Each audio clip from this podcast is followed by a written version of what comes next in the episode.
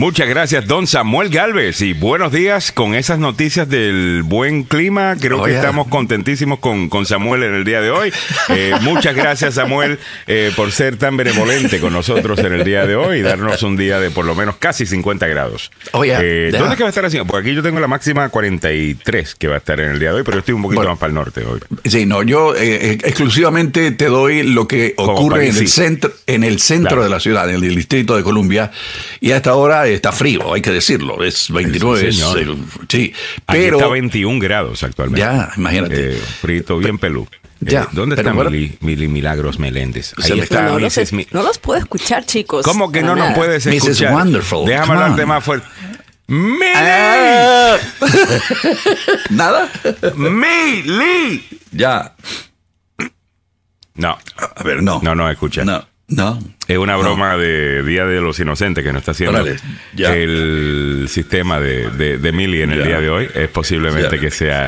eh, eh, yo creo que es eso lo que está haciendo. Nos Ya. está haciendo una broma. en Lo que No, está no, haciendo. no. ¿Sabes lo que pasa? Que no puedo escucharlos por acá, pero sí por la computadora.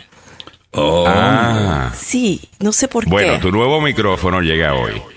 Eh, déjame quitarte de eco cancellation. Es más, debería haber llegado ya. eh, Así. posible que esté fuera de tu puerta. Um, Ah, y maybe, maybe. es posible que esté fuera de tu puerta y ah, ese lo puedes conectar inmediatamente porque es USB igualito que el que tienes ahora.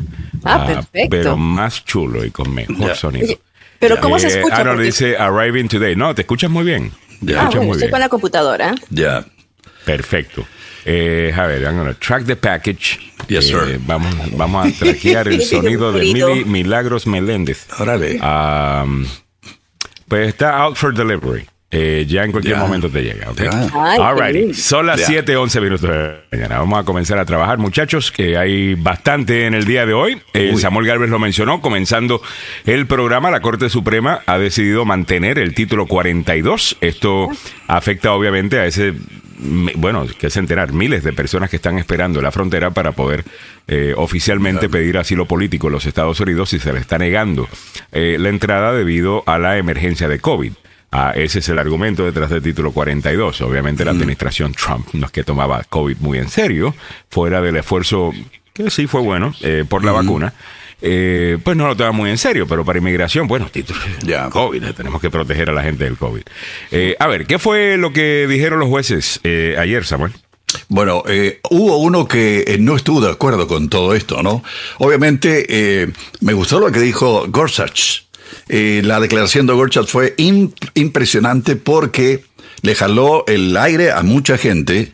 Es especialmente- conservador Gorsuch. Sí, es, es- es el único juez que se estuvo de acuerdo con los tres jueces liberales de la Corte que objetaron la decisión. Eh, la crisis fronteriza, me gustó lo que dijo, la crisis fronteriza actual no es crisis del COVID. Los tribunales no deberían estar en el negocio de perpetuar edictos administrativos diseñados para una emergencia solo porque funcionarios electos no han abordado una emergencia diferente. Somos un tribunal de justicia y aquí viene la frase, no legisladores de último minuto o el último Así recurso. es, claro. Hablando me- como un verdadero conservador, eh, Neil Gorsuch dijo, espérate, este no es el rol de la Corte Suprema. No. Este no es el rol de la rama judicial. Eh, Si hay un problema en las leyes de inmigración, obviamente, ¿quién legisla? La rama legislativa, valga la redundancia, El que es el Congreso. Ya. Eh, ¿Ves? Si la rama ejecutiva ejecuta eh, lo que el Congreso pase. Pero bueno, eh, qué chévere que Neil Gorsuch nos está dando una Clase. leve lección Ya. ¿no? en, en- en Pero cómo es que así, funciona ¿no? este país. Él es así, ¿no? Él es bien... Es conservador, ya. Ya. pero también conservador, constitucionalista. Me acuerdo que también con eh, el tema de los homosexuales también se alió, o sea, también eh, se va con los liberales. Por, ¿Fue Gorsuch o, fue, o, o ese fue Kavanaugh? Porque creo que casi creo que fue todos en algún momento han mostrado ese, ese lado de, de ser un juez conservador que, que como dice Mili, constitucionalista, eh, que a lo mejor no cae bien con los conservadores sociales, ¿no? Eh, pero que sí con las personas que dicen, pero es que la constitución no dice lo que nos dé la gana que diga, la constitución dice lo que dice. Y si usted quiere cambiar eso, bueno, pues enmiende la constitución, no hay ningún problema, existe un proceso eh, para hacerlo, pero no nos hagan a nosotros tener que hacer ley porque nosotros no somos una rama legislativa. Ah, sí. Personalmente, a mí me gusta mucho esa línea de pensamiento. A mí también. Ah. Creo que es justa. Es Es justa. justa, Claro. Creo que es, o sea, se alinea con lo que es un magistrado, Total. juez. Y se apegan a la constitución. Eso es lo, lo importante. Se That's apegan a- eh, ¿cómo, que- cómo que yo voy a intervenir por ustedes, que ustedes los eligieron, para sacarles, eh, digo... El peso de encima. Sí, para, iba a decir una, una barbaridad. Sacarle el trasero a la jeringa, hermano. Es, Ajá. es- eh, están tratando de evitar lo, eh, lo lógico. Usted es gobernador, soluciona el problema. Usted Claro. eh, está en la frontera, soluciona el problema. Eso, Usted es legislador, pase una ley, o sea, si, Claro. si, si básicamente el argumento es, mira, vamos a utilizar el título 42, porque la realidad del caso es que pensamos que nuestras leyes de inmigración, específicamente las de asilo político, están siendo o abusadas o, o- o- o se están, pues, se están utilizando mal, están abusando, que el, eh, el argumento, y creo que la data eh, lo, lo, lo demuestra, entonces cambien la ley. Mm, Ajustenla. Claro. Pero Trabajen, no vengan a donde nosotros para que le arreglemos el problemita sin haberlo consultado con la rama que se supone esté representando el querer del pueblo, que es la Cámara de Representantes y el Senado. Esos son nuestros... Ya. O sea, así es que, no sé, eh, qué bueno por Gorsuch. Creo que, el país necesitaba una eh, Ya. lección cívica y creo que es lo que está intentando eh, hacer, sinceramente. Bueno, eh, déjame saludar a algunas personas por acá. Eh, eh, saludos para Miguel Ángel Sosa, que está por ahí. Dice, buenos días, tengan todos ustedes. Rosa María está por ahí. Hola, Rosa. Gladys Espejo dice, hola, buenos días. Eh, buen día de Dios, amigos. Para ti también, Gladys, que nos pregunta si estamos en Facebook. día. Estamos en Facebook. Ya. Ah, Así Facebook es. no está enviando las notificaciones, no sé por qué. Henry Molina está por ahí, dice buenos días. Eh, dice Miguel Ángel que el clima está encamable. Uy, Órale. Órale. nice. Eh, de estar en camita y tranquilito. Eh, total. Eh, dice Miguel Ángel que el micrófono de Mili creo que viene por Southwest y con demoras. Ya. Eh, Qué total, debe ser. Óyeme, qué barbaridad Oh, Southwest. ¿Sabes que tengo una amiga mía que ella me habla tan bien de Southwest?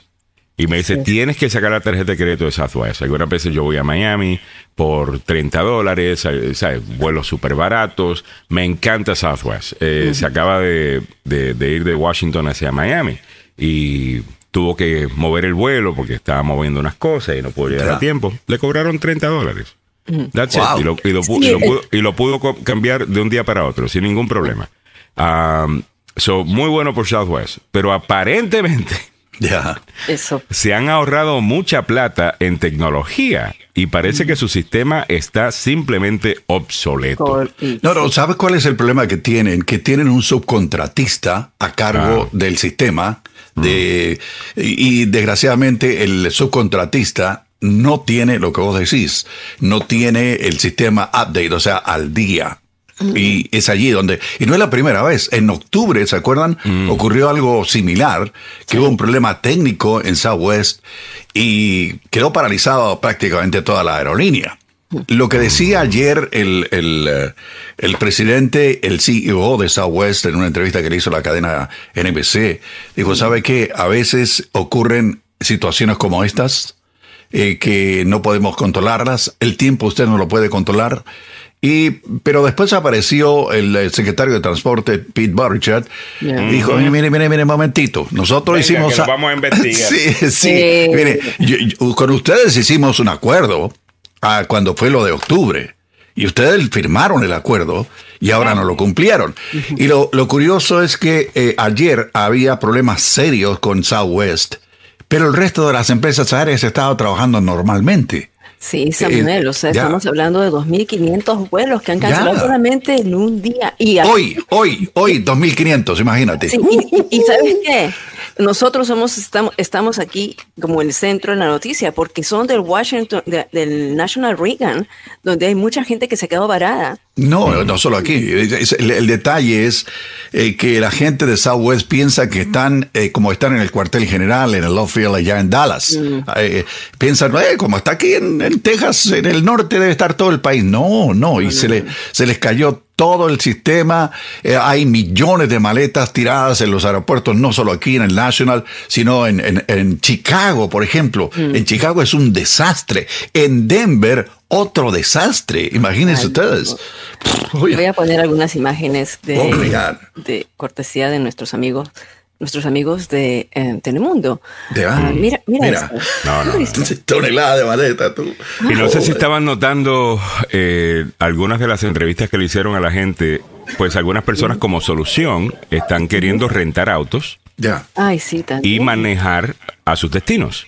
Como Ya. alguna gente quería salir de Chicago hacia Nueva York. ¿Tú sabes cuánto le estaban queriendo cobrar por el auto? ¿Cuánto? Miles y pico, miles de dólares. Para rentar Wow. ese auto, que eso tú, de Chicago a Nueva York, tú llegas en un día. Eh, puedes llegar en un día. Eh. Miles y pico de dólares. Porque tienen esto que se llama dynamic pricing eh, a través de, de, de un algoritmo Ya. y, y de, de- de un sistema. Entonces el sistema ve toda la gente que está queriendo rentar un auto y va subiendo el precio, subiendo el precio, subiendo el precio. Ah, así algo parecido como lo que sucede en, los- en las carreteras estas de, de peaje, que en la hora pico, si te quieres montar en, en esos carriles para ahorrarte tiempo, puedes gastar 14 dólares, 15 dólares para bajarte en un par de... de- pues, algo similar, es basado en demanda, pero de una manera, eh, pues, por una computadora. eh, ¿me, me entiendes? Entonces los precios suben horriblemente. Ah, y, y yo no, yo no sé. eh, En cualquier otra situación eso le llamaríamos price gouging. Oh, ya. Ya. Pero, pero a lo mejor porque una computadora no es price gouging, no, porque es la computadora. No Porque es la que- computadora que te La decide, computadora está igual. subiendo, el sistema está subiendo el precio. eh, eso no es culpa nuestra, pero yo Ya. no sé. Yo creo que deberían hacer algo sobre eso porque no me parece, no me parece justo, eh, sinceramente. Ya. Han visto las historias también, ¿no? Porque de ahí surgen historias que se, se- cuatro, eran cuatro, cuatro muchachos, eso fue el, dom- el domingo, creo que lo leí o el lunes, que cuatro desconocidos que agarraron y alquilaron un auto cuando todavía no estaban tan caros, fueron los primeros que se fueron en auto. Ah, Y entonces, eh, ahora resulta que mm, han formado una amistad, estás de viaje eh, por varias horas, forman las amistades, cuántos romances van a salir por ahí, cuántas cosas van a salir, o sea, en el Esa es la manera de verlo, sinceramente. en el Claro. futuro, las relaciones, o sea, todo el mundo, lo, lo triste, eh, eh, sí, hay gente que Alguna gente se divorciará diciendo, o sea, encima yo tengo que aguantarme esto por 24 horas más. Ay, Eh, ¿Sabes no, qué? I'm done. Eh, me no, imagino no. que de eso se dará Oye, también. eh, el amor es tan lindo, no te pasa, Ya. ¿qué te pasa? Eh, ¿Qué me- te Miguel Bueno, pasa? Ángel, es tan lindo cuando estás enamorado. pues. Claro, estás Claro, enamorado. tú tienes que estar enamorado, ¿no? Bueno, todo el mundo que está casado está enamorado, Mili. Bueno, eh, déjame contestarle a Miguel Ángel. Eh, Miguel Ángel, eh, la- el cuartel general de eh, Southwest está en el Low Field en Dallas. El que tiene el cuartel general en Atlanta es Delta, Airlines. Sí, y otras las- más. Ah, eh, eh, muchas tienen, lo tienen allá, Delta lo tiene. Eh, American también Gui- está en Dallas. Gui hace un importante punto, creo que esto es importante. Eh, ojo que no defiendo a Southwest, pero muchas rutas de ellos están en el ojo de la tormenta climática. También, Ah, eh, Gui dice, dejar que las computadoras dinámicamente ajusten fue lo que provocó la caída de la bolsa en el pasado también. Eh, lo, lo- lo hemos visto. No sé, eh, creo que, y de nuevo, eh, estas cosas Gui las lleva al Congreso, ¿no? Para buscar legislar eh, sobre estas cosas y los legisladores que están ahí no las entienden. Hay que No hacerle entienden porque no. O sea, ellos entienden, eh, entienden estrategias de precios. Obvio, muchos son empresarios o por lo menos eh, tienen algún conocimiento mínimo económico, pero, pero en tecnológico No, muchos no lo tienen. ¿no? Eh, Sí, entonces, sí. no sé, creo que necesitamos unas soluciones del siglo XXI acá. Ah, y para eso vamos a necesitar unos legisladores que por lo menos nacieron en los últimos 20 años del siglo XX, digo yo. O sea, gente de sus 40, sus 30, sus 50 incluso. Eh, bueno, si fuera alguien como Samuel, que es tecnológicamente avanzado, con todo el que tiene 70 años, eh, sería chévere. Eh. Pero no todos son así. Eh, lo que dijo Bob Jordan ayer, eh, muchachos. Statement tonight. We're doing everything we can to return to a normal operation. Estamos haciendo todo lo que podamos para eh, volver a nuestras operaciones normales. And please also hear that I'm truly sorry. Y eh, obviamente dice que está lamenta la situación. Also hear that I'm truly sorry. Large numbers of scheduled flights simultaneously froze as record bitter cold brought challenges for all airlines. Ok, el problema que hubo con la tormenta y el, el, los problemas de, de frío eh, no solo afectaron, nos afectaron a nosotros, sino al resto de las empresas aéreas. Esto fue lo que dijo el, el eh, CEO, o sea, el presidente de la compañía Southwest. Uno, de, los, uno de los CEOs más respetados en Wall Street, by the way. Uh, el hombre es muy respetado. O sea, eh, yo sé que mucha gente va a decir Southwest es una porquería de aquí de, eh, en adelante y con mucha razón, específicamente si estuviste en, you know, en medio de todo esto. Pero Yeah. eh, muchas personas dicen que lo que ha hecho esa compañía, bueno, Southwest es la línea a seguir. Eh, es la, es la, la aerolínea que, Ya, que comenzó dicen, todo esto, ¿no? Ya. No, y que, le, y que les dicen a las personas, oye, este, eh, emulen a, a- a Southwest. Pero aparentemente no era todo tan bonito como pensaba. JetBlue Eh, me gusta a mí. JetBlue me, Me gusta. JetBlue. Favorita actualmente, actualmente. Mi favorita actualmente es United. Really? United me gusta mucho, sí. Pero- Eh, me no, fíjate, es que lo que pasa es que me gusta a mí de United, por ejemplo, cuando, cuando viajo, es que en vez de, de decirme un precio y después cuando voy a escoger el asiento me meten 20 pesos más. Y bueno, vas a llevar una bolsa, Ay, son, son 20 pesos más. Eh, eh, y después veo y es lo mismo que el precio que me estaba dando United, que es un poquito más alto. Y los vuelos tienen Wi-Fi, tienen pues eh, eh, pantalla, tienen, no sé, el servicio me gustó, me gustó. Y me gusta eh, viajar eh, desde Dallas, fíjate. Ah, el aeropuerto Dallas lo, lo han remodelado. Ah, está- sí, está muy lindo. Ah, ah. Está muy lindo. Está- Eh, y, está muy si, lindo. y si estás trabajando, como usualmente, bueno, aquí se toman vacaciones, pero son vacaciones de trabajo siempre, porque uno siempre está trabajando. Sí, llevas la computadora. Llevas la y- computadora, y- estás trabajando, estás contestando emails, estás editando algo, por lo menos y, y- y yo creo que tenemos la misma situación. Sí, y, y bueno, pues tienen buen wifi, like fast. eh, Ya. en, en- Sí, me en gusta Dallas. mucho. Lo, lo que no me gusta mucho de Dallas es eh, que, bueno, en los vuelos internacionales tienen el shuttle, ¿no? Y tienes que subirte al trencito y eso, y al shuttle. Es, es un poquito, te, te va cortando el tiempo. Es un poquito tedioso. Pero no, fuera de eso, bien. Y los estacionamientos están plenos también porque están al frente nada más. Y no te, no te, no te cuesta mucho cuando dejas el auto Mm. eh, por varios días. Claro que cuando tienes que dejar tu auto por varios días, el estacionamiento está bastante lejos y tienes que ir en un shuttle. Yo a veces lo dejo por tres días. No es tanto, no me cobran No, pero ahora tanto. puede ir al en, en metro. Eh, Ah, eh, sí. También, Ah, es una ventaja. A mí me encanta ir en metro al aeropuerto, así dejo el, carro en Oye, otro sí, lugar. sabes que eso sería bueno para probarlo. Pero yo todavía como ah, el Dallas me queda como a unos 35 minutos y el Reagan me queda 15 minutos. Yo todavía prefiero Reagan, el National Reagan. Ah, y, y para mí la línea aérea eh, me gusta Southwest. Yo Ya. en Southwest, pero eh, como viajo mucho a Miami, American Airlines para mí todavía es. Yo, yo viajé en Southwest creo que una vez. eh, fue un boleto de avión que me regaló una oyente. Eh, esto era cuando, esto hace- muchos años, yo estaba Ajá. por ganar la custodia de los niños. ah, y ella de regalo, eh, no sé si fue de Navidad, mi cumpleaños o tal cosa, me regaló un boleto para Florida. Ah, qué Eh, lindo. para, mira para- para Southwest. Um, y lo único que no me gustó eh, de Southwest es que es más como un autobús aéreo. Ya, ya. Y básicamente ¿Ah, parabas en cada estado. O sea, sí, porque tú, o sea, salimos de. DC, salimos de no. DC, salimos de DC, o salimos de DC o de BWI, no me recuerdo BWI, yo creo que en ese ¿Es día. BWI? Sí, Ok, BWI, so de BWI eh, paramos en en North Carolina, en South Carolina, en Georgia eh, y después eventualmente llegamos a, a Florida.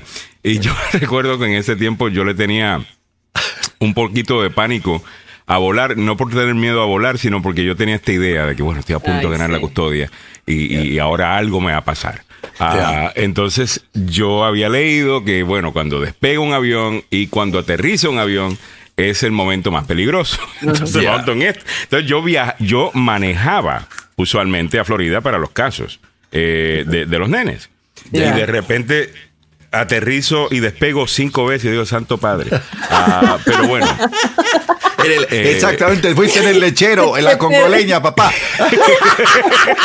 Eh, déjame, déjame contestarle a Mario Garay. Dice, Samuel, ¿sabe cuál tiene las, qué línea aérea tiene las eh, aeromosas Aeromosas. más ¿Más hermosas? hermosas? Ok, se los voy ¿Quién a contar. y tenía? se lo- ¿Quién las tenía? Ah, No, no, no. El- el- Porque ya Damas no. y caballeros, iniciamos el conteo. En el número 10, Virgin wow. Atlantic. En el número 9, Thai Airlines, la de Tailandia. En el número 8, Lufthansa de Alemania. En el número 7, Air Asia de Asia. En el número 6 están los Emiratos. En el número 5, Cathay Pacific. El número 4, Keflinger Airlines. Y en los tres primeros, damas y caballeros, aquí viene Aeroflot de Rusia, la línea aérea de Singapur. Y en el número uno están las muchachas De de, Air France. Air France. Monsieur. France. Eh. Beautiful, monsieur. Bueno, antes, eh, ¿te recuerdas que antes de las aerolíneas como que eh, Sí. promovían esto, ¿no? Yo me recuerdo Sí, los la- comerciales de, de una aerolínea que ya no existe, Eastern Airlines. Ya. Ah, Ah, ya. eh, Ah, viajaba mi abuela ahí. Ajá. Y, y siempre, pues, los comerciales, pues, la- las aeromosas, ¿no? Las azafatas eran, you know, bellas y, y tal cosa. Hoy día, básicamente, tienes guardias de seguridad de prisión, eh, al- algunas veces mandando a aquel a que se ponga la máscara, usted se calla la boca, usted debe estar peleando, eh, pero también por culpa de que la gente está, you know, Sí, no, se no. pone necia en los aviones también. Ya, Eh, de- de vimos mucho de eso también. durante COVID. Ya. Sí, en la pelea la, gente, la gente bien insolente, ¿no? Insolente con los aza- las azafatas y también, o sea, ahora hay hombres, mujeres, jóvenes, mayores, ya es más generalizado. Pero Yo sí tengo una panita mía que fue azafata casi por 20 años. Ajá. Am, que me cuenta muchas, eh, me cuenta todos los detalles de cómo funcionan las eh, la- la- las cosas. A lo mejor ustedes la conocen, es la hija de, de- de- del gran salsero ah, Ismael Rivera, eh, de, de Maelo. Ah, No, no la conozco. ella vive aquí en el, eh, en el área, fue azafata por mucho tiempo, hoy día está trabajando. se llama? eh, rescatando Orquídea. Hoy, hoy Ah. día está trabajando rescatando niños, precisamente, Ouch. eh, de, de abuso, eh, con una organización. Saludos para ella si está en sintonía. 7.31 minutos. so, tengo mi conocimiento ahí de la industria Ya, a través de, de- de- de- de mi amiga. Eh, óyeme, voy para encima. Espérate. A ver, está la propaganda, no nos vayan a cortar. ¿eh? No, no, es, eh, es algo que ya no existe. Ahí está. It's a good day to up and fly away. It's so easy to do. Eastern's got the right time, the right. Eastern Airlines, damas y caballeros. Eh, la aerolínea que, junto con varias más, desaparecieron del mapa por eh, los problemas económicos que tuvieron. Y yo recuerdo que esta Eastern, nosotros hicimos una campaña cuando hasta llegó, eh, ¿cómo se llamaba el, el astronauta que era el, el CEO o el, el portavoz de la Eastern? ¿Te acuerdas tú, Alejandro? No. Uno de los astronautas, eh, no me acuerdo cuál era. Ah, no me recuerdo. Ya. Pero te Sí. voy a enseñar acá, yo también tengo de, ver. de Eastern, porque en Eastern, eh, de- bueno, deja que termine esto acá. Ya. Ok, ¿dónde está? Pero, pero óyeme, eh, eh, no solo la Eastern eh, eh, tenía viajes diarios, la Pan American también la recuerdo. con- Ajá, con mucho Pan. American, ¿Cuándo, Sí. es cuándo para es que- América. cuándo Sí. es que se fue la Eastern? Eh, bueno, la Eastern, hubo un problema cuando eh, se abrió el mercado a nivel en- en nacional aquí en Estados Unidos y aparecieron una cantidad de líneas aéreas chiquititas y eh, fueron afectando obviamente a lo, lo de Pan American, lo- que mató a Pan American fue la caída de Lockerbie en, en, en Escocia cuando se vino un, un jumbo eh, por un atentado de extremistas musulmanes de Libia. Ahí, ahí eso fue la última gota. Eh, pero, pero una pena, una pena. Bueno, Ay, Dios. Saludos para, para? Edwin López. Dice, ya Samuel quita esa babosada. Eh, y, y me estaba preguntando Edwin eh, Ya. que, que- qué micrófono el que va a recibir eh, Mili. El, es el Shure eh, MV7, que es esto, el que tengo acá, pero la versión eh, USB y podcast, que ya viene con con el eh, enchufe listo el para enchufo la computadora. Para, para la computadora y para y los audífonos. Entonces, Ah, eso se lo puede sí. llevar ella para donde quiera y Nice. transmitir, ya que se va de viajecito para Perú por, creo que por mitad del año. Sí, Eh, ¿saben, ¿saben por qué me voy a Perú, verdad? eh, a ver, ¿por qué? Me voy a comprometer. Porque puedes. Me voy a, co- me voy a comprometer, chicos. ¿Te vas Ah, a ¿te vas a comprometer? Sí. Felicidades, Mili. ¿Te vas se a va casar? Se va a casar Mili. Sí. ¿Y quién es ver, el, quién ¿quién es el es el, suertudo? quién es el, el sortudo, Mili? ¿Quién es el suertudo? Ya lo van a ver, ya, ya lo van a conocer. Ya lo hemos ok. visto en fotos, yo creo. Ya. Hay ¿Ah, una- sí? sí, lo hemos visto en fotos. Ah, bueno. Eso que no bueno aparecen juntos porque están escondiendo ahí el, el, el- el detalle, pero, eh, pero eh, tremendo. Sí, No, pero Ah, Alex, entonces tienes que estar en primera fila. Ok, Ya. Claro que sí, yo te- con ¿Cuándo gusto vas a dar el bastante. anuncio oficial y van a, yo, vas voy a a ser tu, presentar? yo voy a ser tu best man. Sí, él va a ser, Eh, Alex es mi best man. Tiene que ir así. Lo voy a mandar con ese avión de, ¿cómo es el avión que te mandó tu amiga? ¿Cómo es el avión de, ¿cómo le dicen? ¿Cuál? ¿Avión de calle? El No, de- lechero. ya, lechero. Ya. La, la no, congoleña. a ser pues. el lechero. yo. Eh, Ay, Dios mío. ¿Cómo? espérate, estamos aquí mezclando temas. Eh, eh, espérate, no, le- el- eh, sí, en el lechero. Ah, dijo eh, Guy Castillo. Eh, ¿Quién le va a regalar otro micrófono a, a Mili? ¿Quién será? No sabemos, eh, señoras y señores, pero mira, aquí te voy a mostrar la foto del micrófono, ah, que está bien lindo. Ya, ya le había llegado el otro micrófono, pero el que, el, el que ordené eh, no era el correcto, eh, no era el USB. So, esta cosita maravillosa, mira qué chulo. Mira, no miren el precio. Eh, mira qué bonito. Bien lindo que va a estar ese micrófono y suena espectacular. Así que, bueno, eh, déjame mostrar Se ve precioso. Se ve, Sí, ahora no. que, que no lo malo. Eh, bien pro. No, ese no lo va a malograr, ese aguanta cantazo. Estos Shures los vas a ver en... Mira, tú vas a ver varios micrófonos en emisoras. Vas a ver este Ya. Shure. Vas a ver el Electro Voice. eh, vas a ver el Sennheiser. eh, Y la que eran los que tenían ustedes también en, en, um, en América. Sí, y los lo- que teníamos en el estudio también. Eh, los Sennheisers. Eh, Ya. Esos duran toda eh, la, la, la vida. Yo tengo, Ah. mis, mi, mi- tengo mis Sennheiser guardaditos. Eh, generalmente cuando salgo de aquí me lo llevo. micrófono. Ya, y lo otro es el, que el Shure es carne perro, como es. ¿Cómo es? Ah, no, aguanta, aguanta, Aguanta cantazo, cualquier olvídate. cosa, Mira, bueno. eh, encontré este anuncio retro de, Ya. de Vuelo Insta. 3, Vamos. 4, 5, Oh, wow. Ya, los 70s. ya.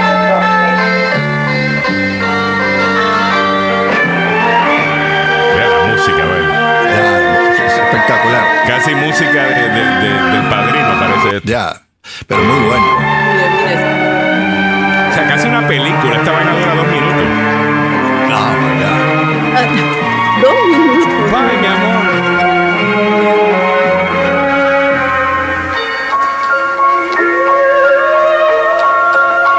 Súper emotivo esos comerciales. Oh, Y deja ver si escucho el final acá.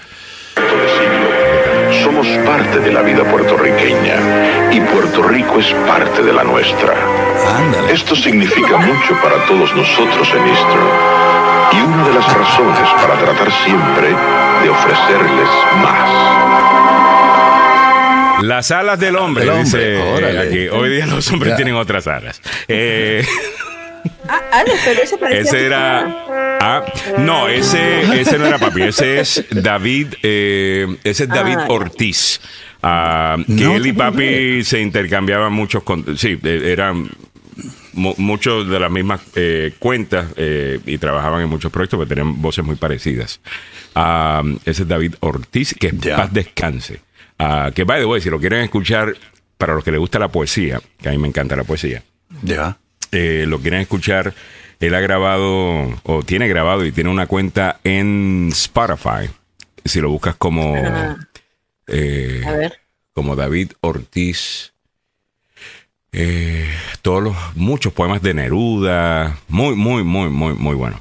Ah, Oh eh, dice Mile, buenos días. Ah, felicidades, Mili. Tienen que hacer el proposal live. Ah, dice Games, Órale. wow, milagro, felicidades. Ya aparece la vida de Emily en París. Eh, Ay, Dios mío.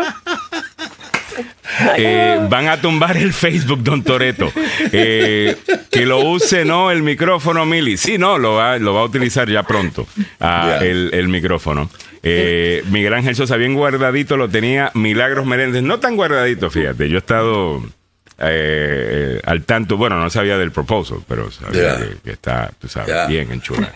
Eh, está enchulada. Estoy bien enchulada. Enchuladísima, lo tiene loco y tirando piedra. Eh,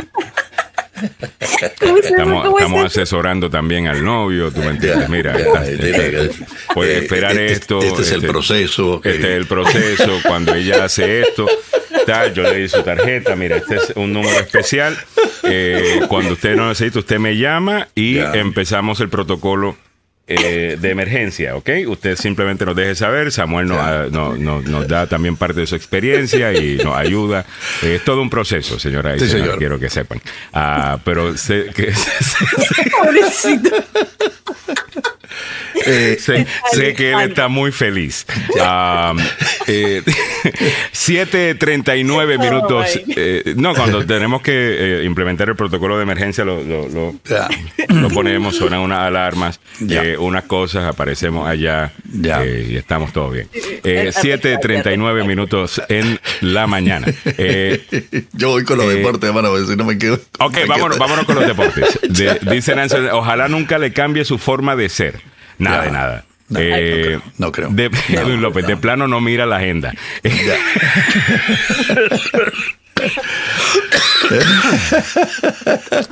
Eh, hermano, pásale mi número para hablar. Eh, Miguel Ángel, tú estás dentro del plan y el protocolo de emergencia para una emergencia ya Oh, de otro nivel, ya, Ya. categoría 6 para arriba, ah, en donde ya pues tragos son necesarios para calmar eh, eh, la gente, pues. Eh, pero definitivamente que el que va a estar organizando la, la fiestita de despedida.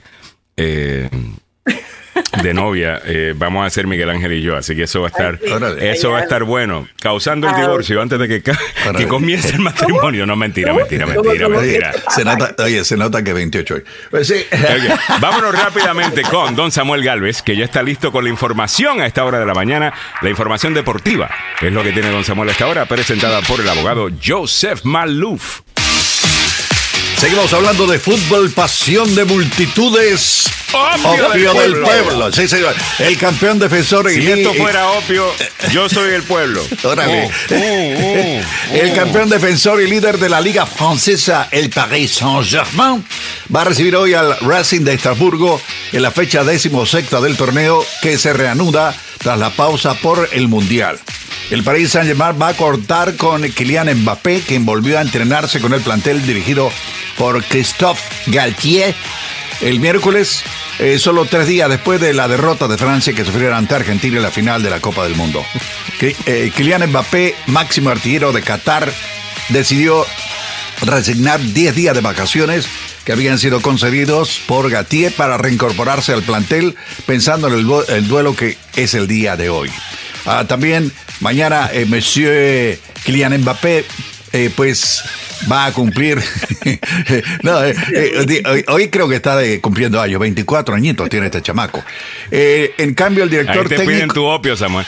Órale. En cambio, el director técnico adelantó que el astro argentino Leonel Messi volverá a Francia después de celebrar el año nuevo, ya que está con su familia en su país de origen, aprovechando el descanso concedido tras la Copa del Mundo. La buena noticia para Galtier es que pese a que podrá alinear hoy a Monsieur Mbappé, estará también Neymar Jr. para intentar dar otro paso en la búsqueda de la revalidación del título de la Liga de Francesa. Ok, el Paris Saint-Germain lidera con 41 puntos, o sea que están hasta arriba, man. Lionel Scaloni lo tenía en el radar, pero su participación en la selección argentina aún era mínima. Con gran rendimiento con el Benfica en el inicio de la temporada, este muchacho que se llama Enzo Fernández convenció al técnico de llevarlo al Mundial, donde comenzó como suplente, pero a partir de su ingreso en el segundo partido se ganó la titularidad. Y aquí viene lo bueno. Enzo Fernández, que se llevó el premio al mejor pero a jugador. partir de su ingreso, ¿eh, ¿qué pasó? Ah, ok. Eh, Enzo Fernández, que se llevó el premio al mejor jugador joven del Mundial, la rompió en el Mundial y ahora afronta un escenario expectativo para su carrera. Y aquí viene la parte más interesante. Le estaba contando durante la, la reciente semana que este muchacho tiene un contrato de rescisión. O sea, si usted lo quiere, me paga a mí 120 millones de euros, más o menos. ¿Ok? El titular en el Benfica, que se clasificó como primero en su grupo en los octavos de final de la Champions League, con apenas unos meses, pues eh, después de haber sido transferido por migajas por el River Plate, pues ahora tiene un valor excepcional y se lo quieren llevar los grandes del fútbol inglés. Queremos a, a él. Me gustaría tenerlo aquí, pero tienen que cayendo el muerto y soltando el llanto, mire. Eso. sí, así que eh, tienen que prepararse para lo que se viene. Eh, hablando del fútbol suramericano, el mejor del planeta, aunque a muchos eh, lo muerdan y dicen, "Eh, no, hombre". sí, el, el fútbol suramericano, el fútbol en América es el mejor del planeta, aunque ustedes no lo quieran reconocer.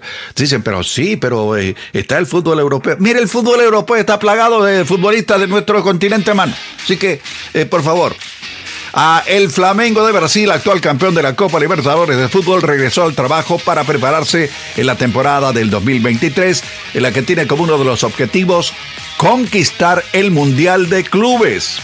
Sí, lo que quiere es quitarle el título a los merengues del Real Madrid, damas y caballeros.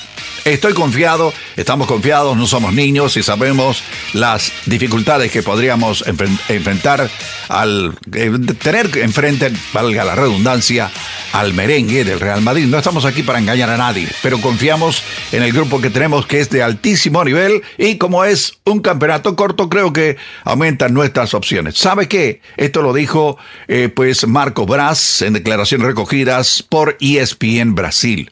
El directivo del Flamengo lideró un cántico cuando conquistaron la Copa Libertadores ante el Atlético Paranaense, en el que decía al actual campeón de Europa que vamos a llegar y la hora la tienen ya definida. Así que espero que el Flamengo haga las suyas y que nos represente muy bien al enfrentarse al Real Madrid, que también es un tremendo, pero tremendo equipo eh, allá en la- el viejo continente. ¿Cómo están las carreteras en la zona metropolitana a esta hora de la mañana aquí en Washington? Pues hay algunas dificultades, no tan, tan grandes como uno se imagina, porque les tengo que reportar un accidente en el Baltimore Washington Parkway, viajando norte después de la 197. Hay trabajos también en la misma carretera después de la 123 en el Chain Bridge. Eso eh, va a comenzar, no, ya comenzó a las 7 de la mañana. Hay también retrasos en la 425 a la altura de la avenida Georgia. Eso es ida y regreso en Silver Spring. También hay retrasos a esta hora en la 270 rumbo sur, en la división que lleva la 495. Así están las condiciones de las carreteras y el deporte que llegan a ustedes por una cortesía de el abogado Joseph Malou. Decimos que es la demanda más rápida del oeste, lo decimos en broma, pero el hombre tiene 33 años de experiencia en accidentes, simple como ello. ¿Sabe qué? Después de que eh, usted haya sido embestido por alguno de los animales que hay en la zona metropolitana y que no tienen ninguna consideración y que piensan que porque usted tiene un carrito pequeñito, eh, pasan por al lado suyo con un eh, doble tracción, eh, con una camioneta gigantesca o con un SUV enorme, pasan casi por encima de usted. Esa es la gente a la cual hay que tenerle cuidado. Y si por mala suerte le toca y uno de estos animales lo embiste, después de ir al hospital llame al abogado Joseph Maluf al 301-947-8998. En esta época del año todo el mundo quiere llegar al sitio donde tiene planificado. Mire, se puede perder un minuto en la vida y no la vida en un minuto. Es lo mejor que se puede recomendar. El abogado Joseph Maluf es la demanda más rápida del oeste. Eso es así. Muchas gracias, don Samuel Galvez, por la información a esta hora de la mañana. Eh, bueno, si acaban de sintonizar, hay muchas felicitaciones ahí para Milagros Meléndez, que anunció que se está casando. Ah, eh, felicidades. Eh, bueno, comprometiendo, hay un compromiso. Este, ¿Ves? Te dije que no iba a ser fácil. Este, Ya, pues, está de acuerdo con el compromiso. Ahora hay que convencerla que se case. Ah, eh, pero estamos trabajando con nuestro amigo para asesorarlo en todos los eh, protocolos a seguir. Ah, tenemos también nuestro protocolo de emergencia, que, que nunca ha sido activado, tengo que decir, a, a mucho crédito a, a, a Mili. Eh, pero está el, el plan escrito, hecho, aprobado por don Samuel Galvez, que es el que más experiencia tiene eh, del grupo y Más aguante. bueno. El, el que más aguante ha tenido. Miguel Ángel Ah, también está ahí. como 40 asesor. vueltas, mano, es un montón de tiempo. 40 años. Oh my God.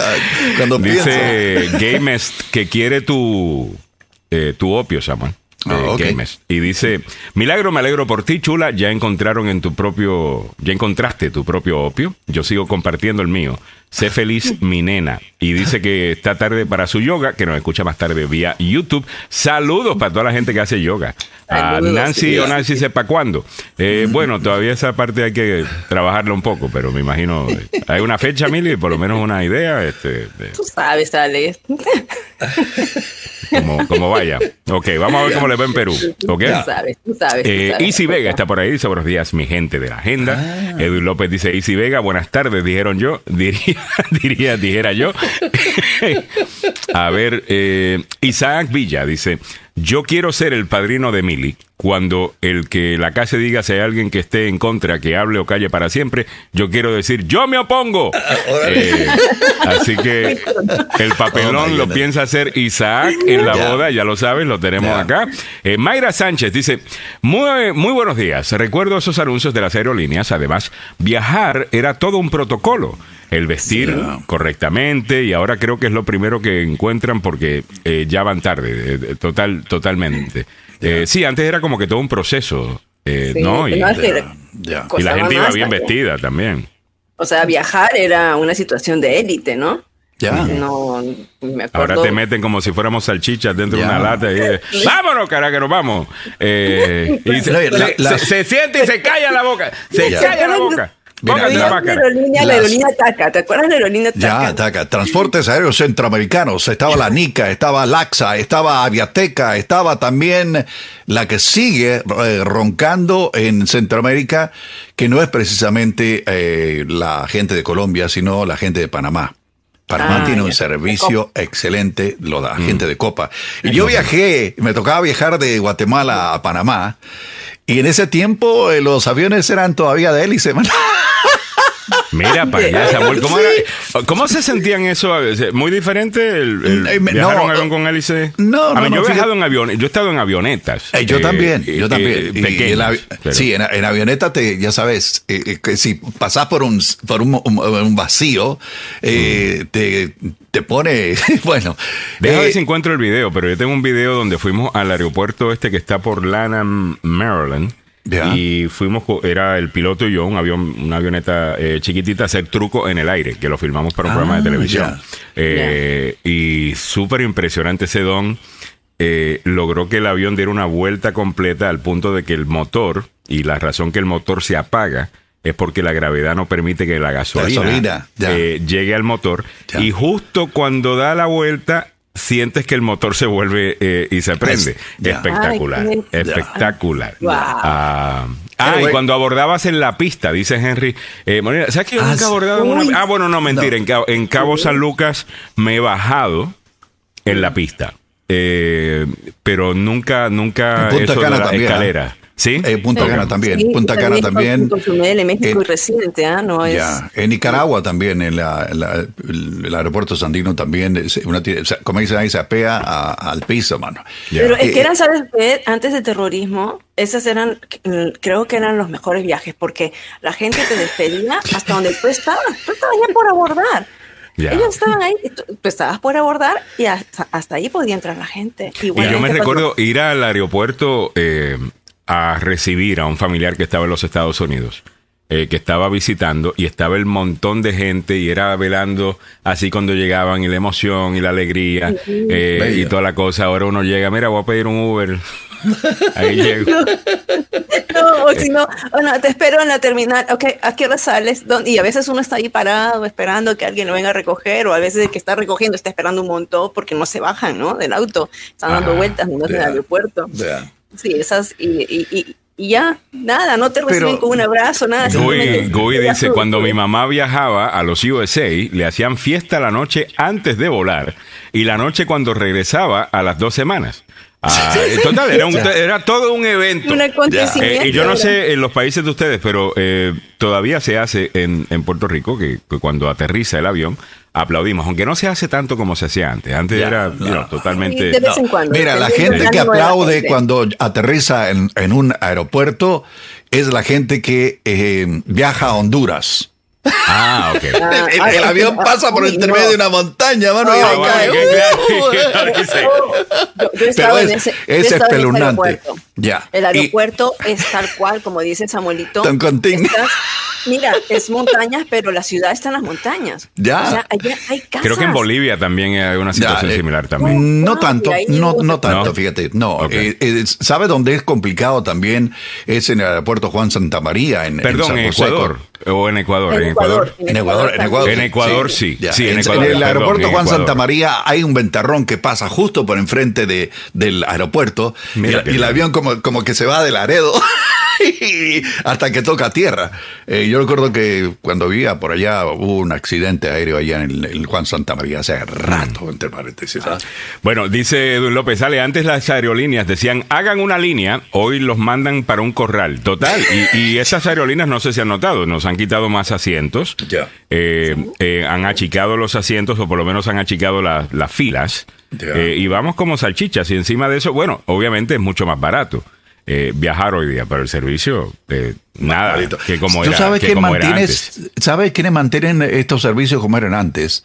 Las líneas aéreas como eh, del Medio Oriente, mano. La, la Sí, gente que tiene... europeas. Sí, eh, tiene, eh, ¿qué te digo? Hay eh, Emiratos. Emiratos tiene una calidad obvia increíble.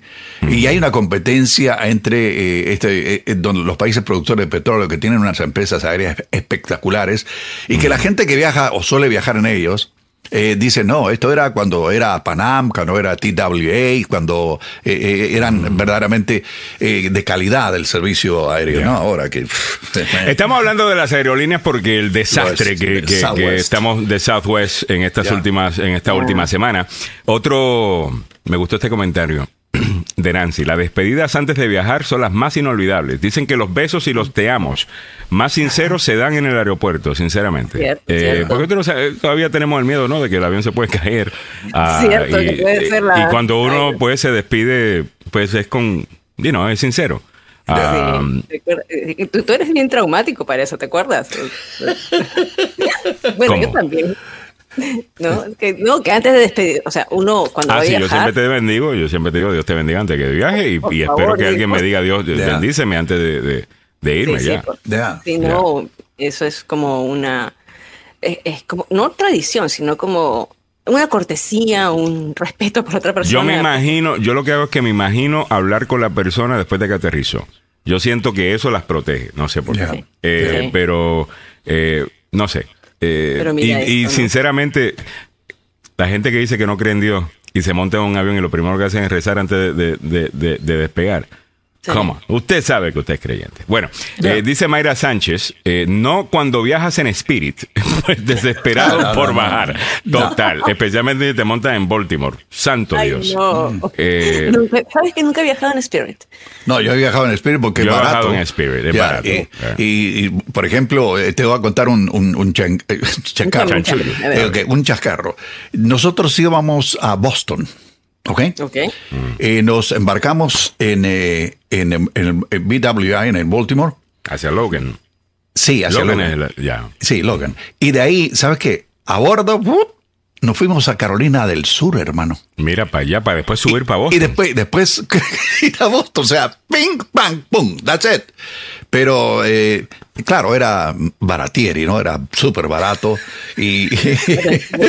no sé. Dice Mayra, desesperado por bajar, terminas dando gracias y aplaudes. Ya. Total. No, no, no. Se acabó esta porquería.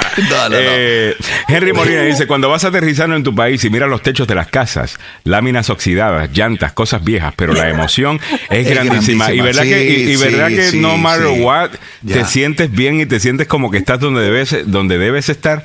Eh, yo creo que eso es eh, magnífico. Guy me da un poquito más de, de detalle eh, sobre La Paz, Bolivia. Dice, por la altura, Ya. el avión despega con poca gasolina. Si no, no despega. Ya. 5.500 pies de altura, wow. Ya. Ah, Con poquita gasolina, pa- por si acaso. Eh, Mili, que despida a tu galán en el aeropuerto, allí con pruebas, totalmente. Eh, tenemos el, el, el, ¿cómo es? El, Ah, ya, el hecho que te vas a, te, te- te estás comprometiendo. Eh, Bueno, hay planes de, de un compromiso eh, en Perú con Milagros Meléndez, eh, que está enamoradísima, loquita y tirando piedra. Ah, Y va a eh, llevar al susodicho a Machu Picchu para que ponga Claro. la rodilla en el Para que piso. ponga el... Que no me desmaye nada más. Tienes que aguantar, aguantar ahí la. No, pero imagínate, la pobre asmática la va a hacer a, a- llevar a, a Machu Picchu. ¿Y qué pasó con Mili? No me contestó, no te contestó, no, tú puedes, no puedes respirar. Las Eh, fui a Machu Picchu, la primera vez, dos días con tanque de oxígeno en el hotel. Los hoteles te dan tanque de oxígeno, ¿ah? Ya. Así que están bien. Ya. Pero después de eso ya puedo hacer el trote. Son eh, no sé cuántas escaleras que tienes que subir, pero no hay nada que se compare. Alex, tenemos que ir, ¿ah? no hay nada Yo que sé, tú me estás diciendo, bueno, es posible de que, bueno, tú vas a estar ahí hasta febrero, pero tú me dices que en, fe- en esta fecha no se puede, no, no debería ser. En esta fecha lo que pasa es que es, hay mucha lluvia. Ya. Hay- hay lluvia. Oh, ya. Sí, entonces julio es una buena época. Ya. Pero lo que quiero hacer, porque mira, eh, Nancy me está diciendo, "Ajá, tienes que ir al Salar de Uyuni. He escuchado muchísimo eso y he visto algunos documentales también sobre eso. Me interesaría mucho eh, la misma panita que está en, en Miami. Ah, ella viaja bastante y, e hizo trabajo de voluntariado en diferentes lugares. Ella pasó un tiempo por Perú, Ecuador y Bolivia. Ah, y estuvo por ese. Y me gustaría hacer un viaje que incluya eh, esos, eh, esos tres países. Eh, también tengo el viaje pendiente a Guatemala y El Salvador, ah, que quiero hacer para este próximo año eh, también. Eh, este año espero poder eh, viajar, si Dios quiere, ¿no? Y está todo, Amén. y está todo chévere, ¿no? Eh, dice eh, Miguel Ángel Sosa, yo sinceramente cuando aterricé en México sentí que mi madre me abrazaba. Con todo su amor, una sensación inolvidable. Qué lindo. Fabiola Pineda Solares dice, buenos días chicos, a mí no me importa el aeropuerto o aerolínea, igual le ayudo al piloto a frenar. Me tiro y voy frenando con mis pies. Total, imagínate. Ya, Eh, especialmente en Guatemala, hermano. En Guatemala, el aeropuerto, el aeropuerto está en el centro de la ciudad y al final de la losa ¡uf!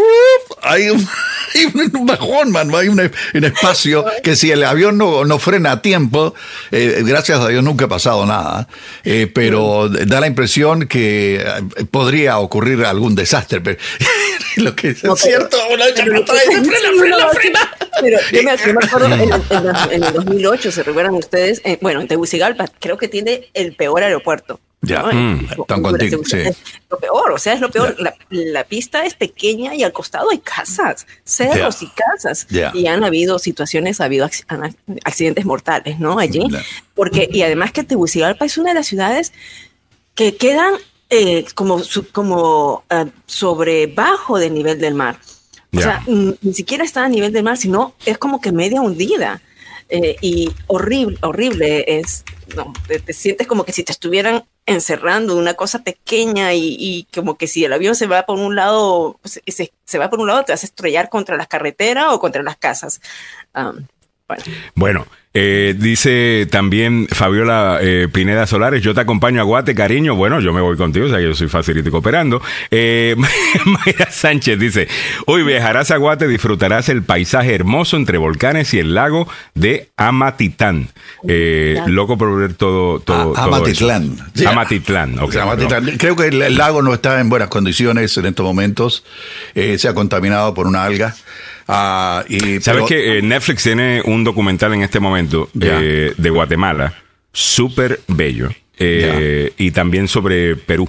Eh, Atitlán es el Emiratos. lugar. a- a ir. Atitlán es pero espectacular. déjeme decirle algo de Perú, ¿ah? Déjeme decirle algo de Perú. Para los que conocen las líneas de Nazca, ah, ¿sabes qué? Son las líneas de Nazca. Tú tienes que mirarlas desde arriba y son formaciones de jeroglíficos, así como que dan eh, la imagen del calendario de un calendario inca, las imágenes de un, un ave, de un, de, de un mono, y fue descubierto de una manera eh, bien extraña con una, una arqueóloga que estaba barriendo en el desierto y descubrió esas líneas. Entonces ahora resulta, en la semana pasada dijeron que hay más eh, imágenes que se han encontrado, y estos son por lo menos 100 imágenes que se observan desde el cielo, ah, y y que Ya. es, es lo último, así que yo quiero ahora viajar. Mira, estas son las imágenes. Ya. Es- se ven, por supuesto, tienes que subirte en helico- helicópteros, ¿no? Para lindo. Ya. Ah, y, y- pero también eso es bien cómico. Estamos en horario navideño, como usted se puede, no- eh, puede notar, y estamos aquí pasándola medio chévere. Ah, esto me parece muy interesante igual. Oye, enco- encontré un video de aterrizaje me- en Hon- en Honduras, te cuento, ¿ah? Ok, ok, pero antes, antes de eso, me dicen también de que hay unos hoteles de sal. Ah, en este. Eh, hay hoteles ¿En de el salar? sal, son los más bellos. Eh. Sí, Ah, En el, en el salar de en el salar de Uyuni, en, Uyuni. en Bolivia. Precioso, precioso. Eh, precioso. Sí. Me gustaría ver eso. A ver, Samuel, tú me estabas diciendo. No, no, quiero que, quiero que vean esto, muchachos. El avión aterrizando en Toncontín, ¿ok? Ay, ¿Ok? Ay, ay, Ahí va el avión. Ay, ay, ay, mira, mira, ahí está.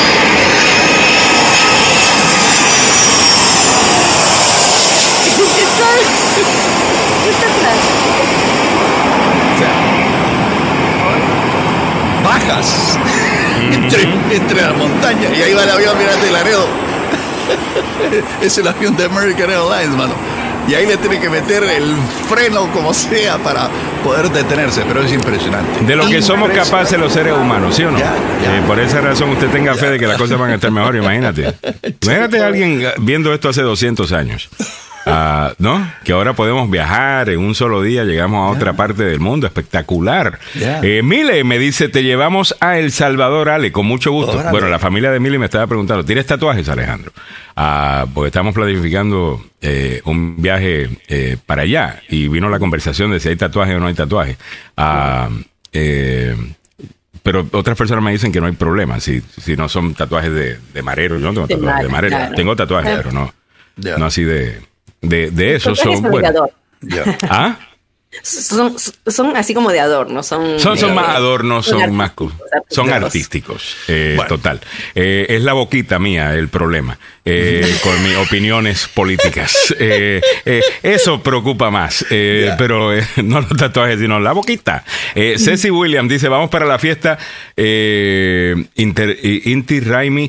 Óyeme, Oh, hablando, no sé si es esta, pero la fiesta del sol es espectacular en el Cusco, Perú. Ceci, me encanta. Eh, Mili, te mandé ayer un en Instagram Sí, una celebración que se está dando en Perú, lo que me parece un magnífico evento.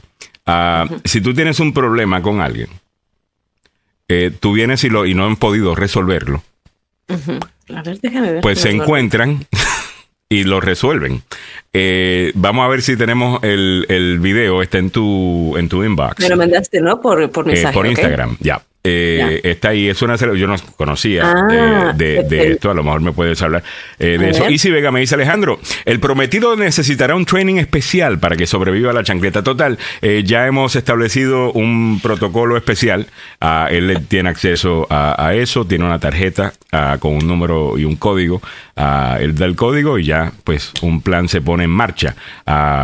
Eh, obviamente pues yo lo ejecutaré, pero eh, fue diseñado por don Samuel Galvez, que es el que más experiencia tiene.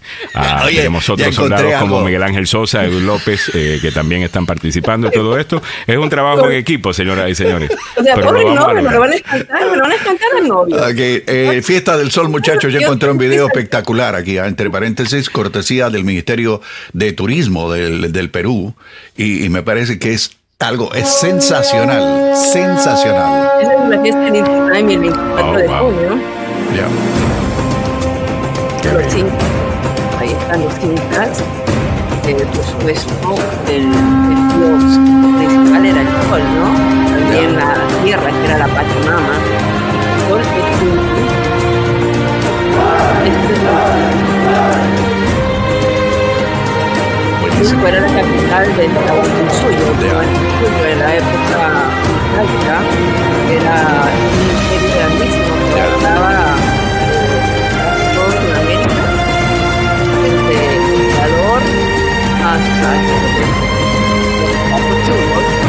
viajar, Qué agua belleza. significa cuatro, o sea, eran cuatro estudios. Eh, Mire, si a usted le interesa ver esto, hágame el favor, vaya al, eh, al- al departamento de turismo de el Perú y ahí está el video, mano. Pero es espectacular. Es- es- Véalo, eh, se van a impresionar con eh, la can bueno esto no esto no no, no, no- no costó cuatro centavos entre paréntesis ¿ah?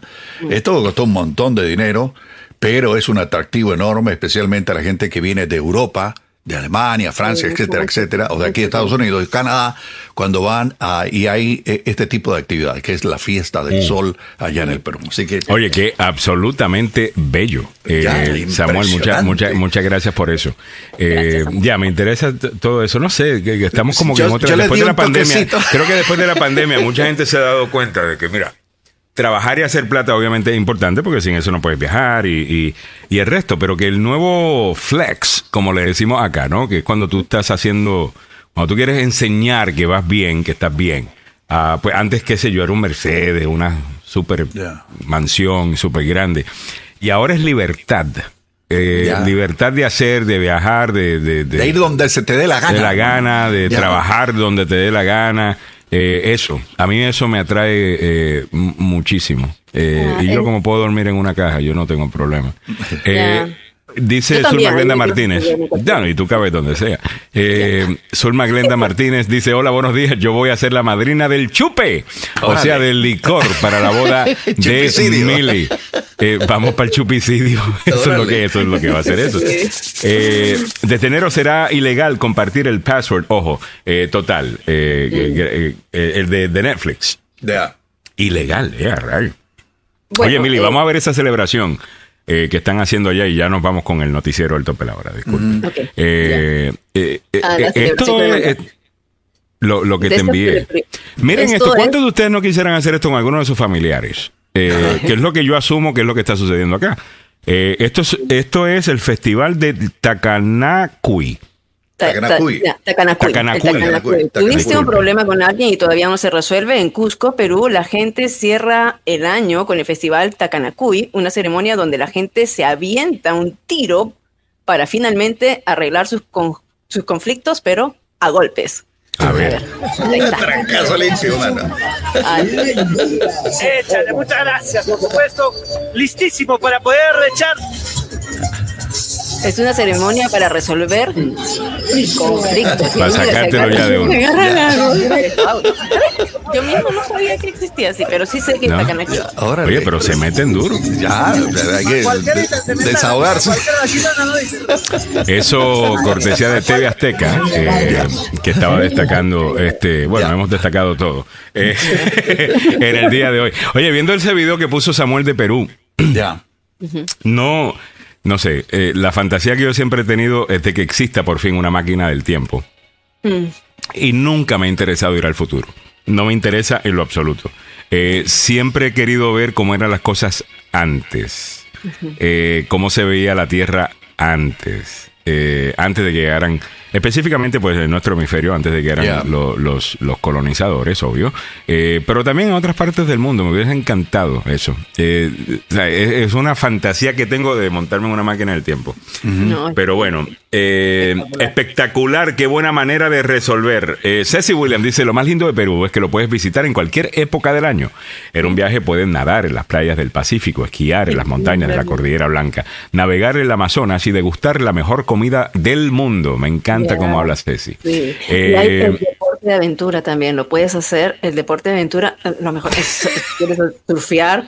A ver, Ey, disculpa, dice Henry Molina. Mili, tenemos que entrevist- entrevistar al prometido y si pasa la prueba, nos lo llevamos un viernes a DC de paseo por la noche. Eh, y lo soltamos ahí en el peor barrio. Eh, de una, ocho. That's right. Eh, del Río Anacoste por allá donde puyan con tortilla tiesa, mano. Sí, señor. Eh, Francisco Durán dice, eh, hace 30 años volé a Oaxaca, a la ciudad de, de Oaxaca, perdón, a la Ciudad de México, en las carcachas fue lo más espe- espeluznante de mi vida. Tenía dos hélices y se hace una luna camioneta llena de baterías y las conectaron al avión y así le dieron marcha y vibraba muy fuerte. Ah, me imagino que eso tuvo que haber sido horrible. Ahí me está llegando una notificación. Mili, yo creo que tu micrófono ha llegado. Órale, Uh, órale. yes. Si ese es el caso, Samuel va a estar siete minutos en su noticiero. Oh Eh, creo que tenemos tiempo de instalarlo. Ah, deja ver. Delivered today. Va a chequear su Ya. puertecita, eh, cosita bonita, que ahí está su micrófono. Muy bien. All right. Vámonos al noticiero del tope de la hora. Cuando regresemos, Milagros Meléndez con nuevo micrófono y mucho más en la siguiente hora de la agenda. Número uno para información, noticias y buena conversación. Buenos días. Y felicidades, mire que se está casando. Cabecilla del complot para secuestrar a la gobernadora de Michigan fue sentenciado ayer a 16 años en la cárcel. Aquí en Washington, Maryland y Virginia aumentará el salario mínimo con la llegada del nuevo año. La policía de la capital de Brasil se movilizará con todo su contingente durante la toma de posesión de Luis Ignacio Lula da Silva. Muy buenos días, le saluda Samuel Alves. El líder de un complot frustrado por miembros del grupo de milicias de derecha para secuestrar a la gobernadora de Michigan, Gretchen Whitmer, fue sentenciado ayer a 16 años en la cárcel. Adam Fox, de 39 años, fue declarado culpable en agosto por un jurado de un tribunal federal en Grand Rapids, Michigan, por un cargo de conspiración para secuestrar a Whitmer, una demócrata, y conspiración para usar un arma de destrucción masiva en un plan que, según los fiscales, tenía la intención de provocar una segunda revolución americana. Otro acusado, Barry Kraft Jr., de 47 años, al igual que Fox, miembro del grupo de milicianos Three Percenters, fue declarado culpable de los mismos cargos en el mismo juicio y su sentencia está programada para hoy. Los fiscales describieron a Fox como un cerebro detrás de un complot para irrumpir en la casa de vacaciones de la gobernadora, secuestrarla a punta de pistola y llevarla a juicio por cargos falsos de traición y enfrentar ejecución. En la zona metropolitana de Washington, aproximadamente dos docenas de estados están aumentando su salario mínimo a partir del próximo martes. Los salarios en Maryland aumentarán a 13 dólares por hora. La ley de salario mínimo en Virginia muestra que el pago aumentaría a 12 por hora. El salario mínimo actual en Virginia es de 11. El aumento en ambos estados entraría en vigencia de manera inmediata el primero de enero del 2023. Mientras tanto, Aquí en la capital de la nación el salario mínimo es poco más de 16 dólares, pero aumentará en relación con el índice de precios al consumidor en julio, según el, eh, Departamento de Servicios de Empleo. Ahora hay que recordar que todavía el salario mínimo federal es de 7 dólares con 25 centavos y no ha aumentado desde 2009. En el ámbito de nuestra América Latina, Luis Ignacio Lula da Silva asumirá como nuevo presidente de Brasil el primero de enero en medio de un fuerte operativo de seguridad que movilizará en, su totalidad a las fuerzas de la policía. En los últimos días, una serie de atentados y disturbios ocurridos en Brasilia despertaron preocupación en el equipo encargado de coordinar el traspaso de poder y el acto de investidura que contará además con la presencia de más de una veintena de jefes de Estado de todo el mundo. Es por ello que este domingo habrá una movilización del 100% de las fuerzas policiales en el Distrito Federal de Brasilia para garantizar la seguridad no solo del presidente, sino también de las delegaciones extranjeras y del público. También hay, eh, hasta el momento no hay ninguna alteración prevista en los planes de la ceremonia. El futuro ministro eh, de Brasil confío que será una ceremonia capaz. Estarán pues eh, representados muchos países de Sudamérica en la toma de posesión del señor Luis Ignacio Lula da Silva. Volvemos al fútbol, pasión de multitudes, opio del pueblo. Sí, señor. Mire, en todas partes se cuece nada más. Increíble. Hay una polémica con eh, eh, Julián Álvarez. Sí, el chamacón este de Argentina que hizo un golazo, entre paréntesis. Bueno, aquí viene el. aquí viene el chisme.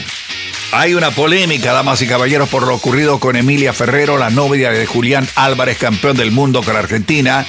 Y llegó a lo insólito, pues aficionados abrieron una petición para juntar firmas y decirle al futbolista, deja esa chamaca, hombre, déjala. Lo ocurrido entre la joven y un grupo de niños que buscaban un autógrafo del delantero del Manchester City causó polémica. Y ahora miles de personas buscan que el jugador decida tomar un camino distinto con su novia, o sea, que la deje. La petición llamada Julián, sepárate de Mary Jane, se ha hecho por medio de la página change.org, donde varios internautas ya respondieron a la intención de la misma con más de 12 mil firmas. Hay que lograr que la araña se dé cuenta que Mary Jane es tóxica, milipili que arruina su imagen pública y que esto es con la chaqueña y con nosotros no hubiera pasado. Así lee, así lee el- el mensaje. Emilia Ferrero, la pareja de Julián Álvarez, fue duramente criticada por su actitud con un grupo de niños en Argentina que buscaban un autógrafo del campeón del mundo, pues limitó el contacto con los pequeños.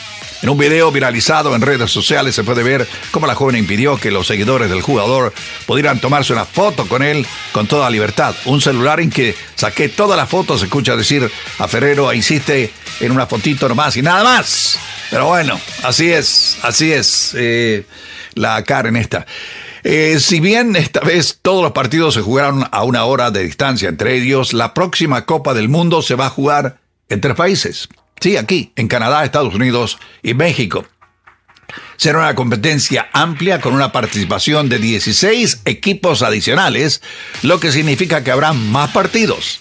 El torneo se va a jugar dentro de cinco semanas a partir de mediados de junio del 2026 en 11 ciudades y junto con tres sedes de México, dos de Canadá. Por lo tanto, la sostenibilidad será un tema importante debido a considerable cantidad de vuelos necesarios para transportar a los equipos. Sí, esto va a estar ¿qué le digo?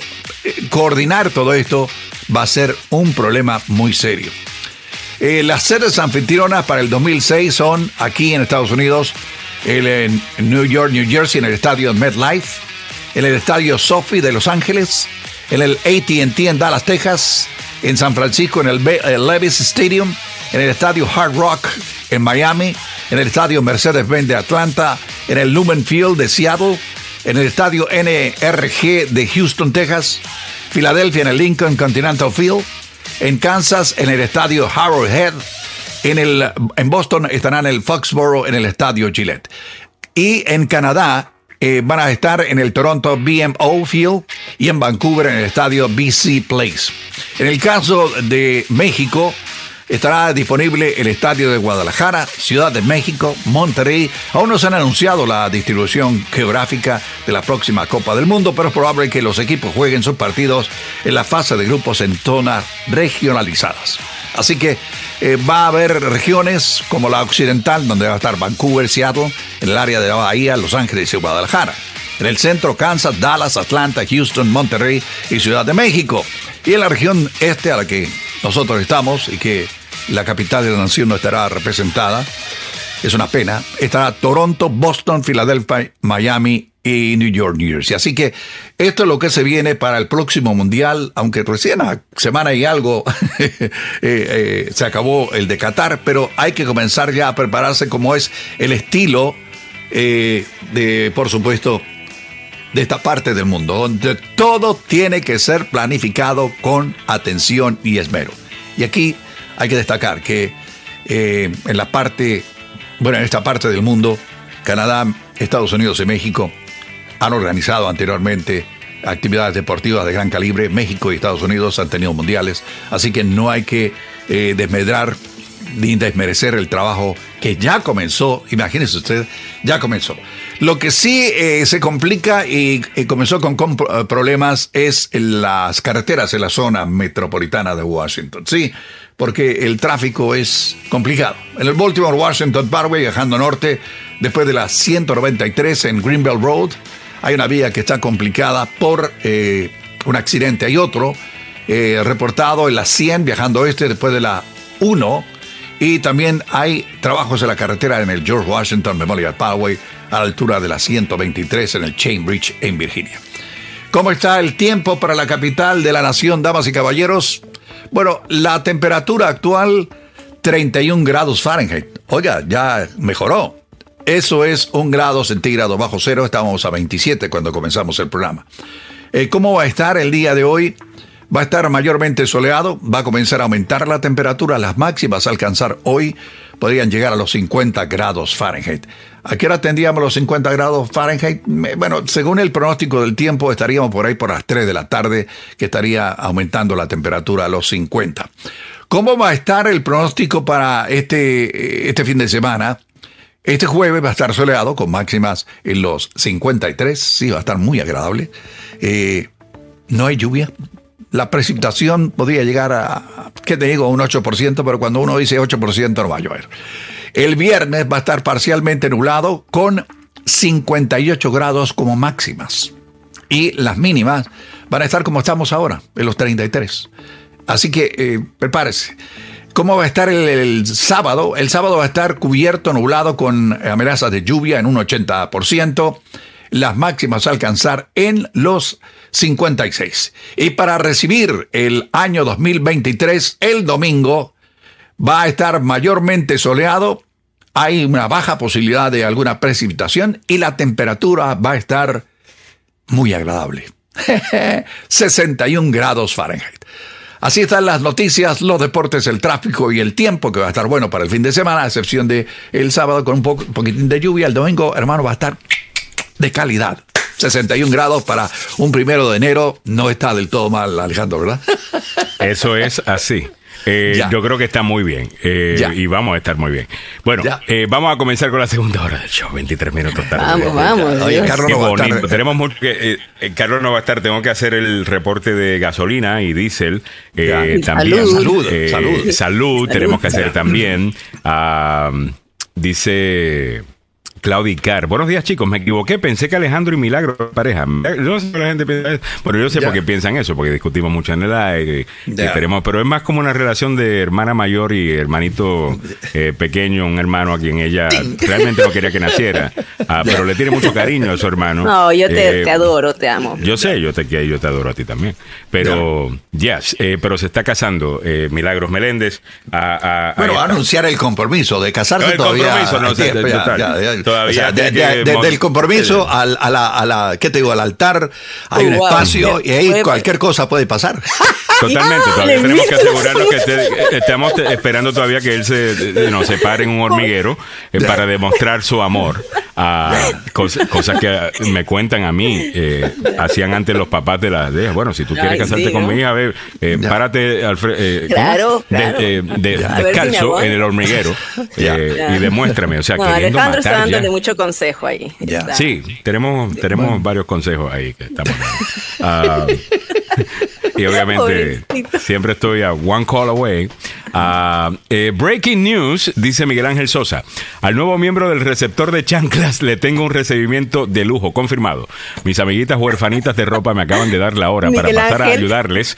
Y también distribuidoras de tequila. Además, ya tengo un lugar muy especial para su bienvenida. Hombre de agenda, pueden confirmar asistencia. Muchas gracias. Eh, muchas gracias, Miguel Ángel. Eso Míralo. estamos- Sí, no, hice unas llamaditas durante la pausa y Miguel Ángel de una.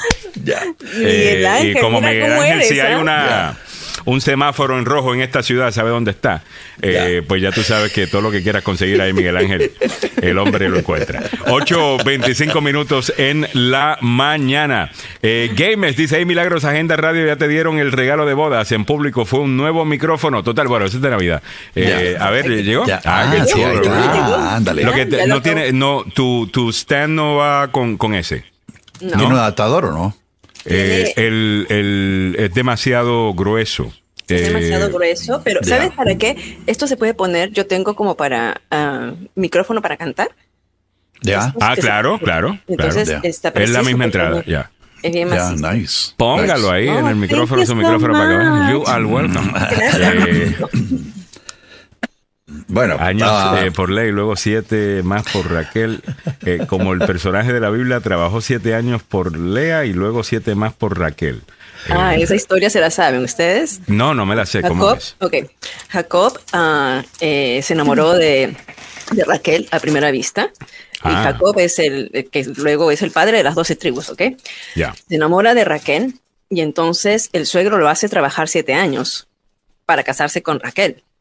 Pero a la noche de boda, el tipo estaba tan borracho, tan tomado, Ya. Y cuando va a tener, consuma la Su unión, matrimonio.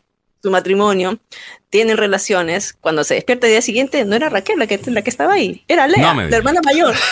Como se aprovecharon que- de él. Sinceramente, dice yo que Lea, siento. dice, dice, dice Lo que Lea entiendo perfectamente. ojitos.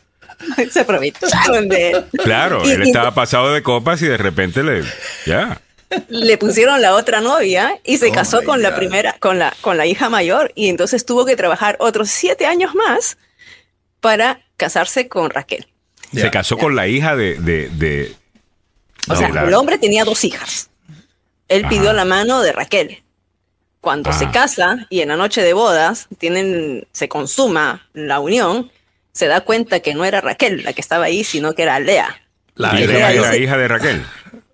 No. Ah, Era un hombre Hermana- con dos- eh, Era la hermana mayor. hermana, La hermana. hermana mayor. Ah, la hermana hermana mayor. mayor. Ya, ya. La hermana O sea, mayor. Y entonces lo hicieron trabajar siete años más para casarse con la verdadera. Mira para allá. Bueno, ya, sí ya sabe el novio lo que tiene que esperar por, a- eh, por ahí. Eh, dice eh, Claudicar, pero igual felicidades, Mili. Eh. Isi Vega dice, él lo está mencionando frecuentemente para que ella se prepare mentalmente. Eh, totalmente, estamos preparando eso. Eh, ahí está ya el abogado Joseph Maluz, que lo ve en pantalla negra. Pero aquí estamos, abogado, bienvenido al programa. Mili ha anunciado que se está comprometiendo eh, en Perú en el día de hoy. Ah, así que felicidades para, para, para. No, pero está como que-. Felicidades. Felicidades. Felicidades. Ah, bueno, vamos por encima, abogado. golpe de Estado. That's all I'm saying. Lo sabes. Ah, Bueno, vamos a. eh, sí, cuidado con los golpes de Estado por allá. Vamos a comenzar con algunos de los temas que tenemos para el abogado Joseph Maluf. Abogado, estamos eh, contentos, en mi opinión, con la clase cívica que está dando Neil Gorsuch, en su opinión, eh, con los liberales de la Corte, sobre el título 42, diciendo, "Oye, ustedes quieren que nosotros hagamos el trabajo de ustedes, la legislatura. Claro, claro, claro. Eh, o sea, hablemos un poquito de lo que decidieron ayer, qué es el título 42, si me puede dar un poquito de, de- de la historia detrás de todo esto, obviamente, y qué es lo que efectivamente hace esta decisión. Bueno, varias cosas. Definitivamente, comencemos por el principio. ¿Qué es el título 42? Es una ley que esencialmente tiene el efecto de negarle a un inmigrante el derecho de poder aplicar para asilo político y tener una audiencia. Esto no era el propósito del título 42. El título 42 es una medida del Departamento de Salud no es una ley de inmigración. Y lo que tratamos de hacer es evitar que una pandemia vaya a afectar al país con la entrada de inmigrantes infectados, algo que no tiene nada que ver con lo que está pasando el día de hoy en la frontera. Aunque todavía estamos viendo COVID-19, no es porque están entrando por México con la enfermedad. Entonces, el, el juez Gorsuch lo que esencialmente está diciendo en su queja, porque recuérdese, Gorsuch no fue el que decidió el caso, él es el que puso, eh, eh, se obje- eh, o, o sea, está, eh, está en contra. Objetó la medida. Objetó Sí. la medida, exacto. Ya, O sea que eso no significa que, que la Corte Suprema ah, está haciendo lo correcto, pero tampoco significa que tienen todo el apoyo de todo el mundo. Ahora, ¿qué es lo que la orden dice? Y esto es importante porque los medios solo se están yendo por lo básico y lo básico es decir, mire, fíjese que la medida eh, requiere que se continúe utilizando todavía el título 42 hasta que la Corte termine. Pero si lees la decisión de la Corte, la Corte no está diciendo eso. Esencialmente lo que la Corte dice, obviamente esa decisión va a continuar congelada. Eso significa que el título 42 se utiliza todavía. ¿ok? Para ex- expulsar a la gente sin audiencia. Y es terrible porque eso es lo que ha creado un backlog grandísimo en la frontera. Ahora, lo que la Corte dice aquí, dice, Pero Eh, ya teníamos un backlog bastante grande, abogado. Me recuerdo hablar de esto con usted en el grande. 2015, 2014. Ah, hablábamos de esto ya. Ahora, la, la- la- la Corte dice ¿no? que este congelamiento precluye darle a la Corte el derecho, eh, precluye darle a la Corte pequeña, la Corte primera, la inicial, aquí en Washington, con el juez, eh, juez eh, Emmett Sullivan.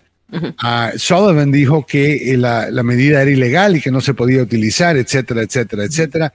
Y ahora la Corte dice, un momento, tenemos que estudiar no si el título 42 se aplica o no, eso no es lo que nos interesa. Nos interesa si los estados tienen el derecho de intervenir en este tipo de situación.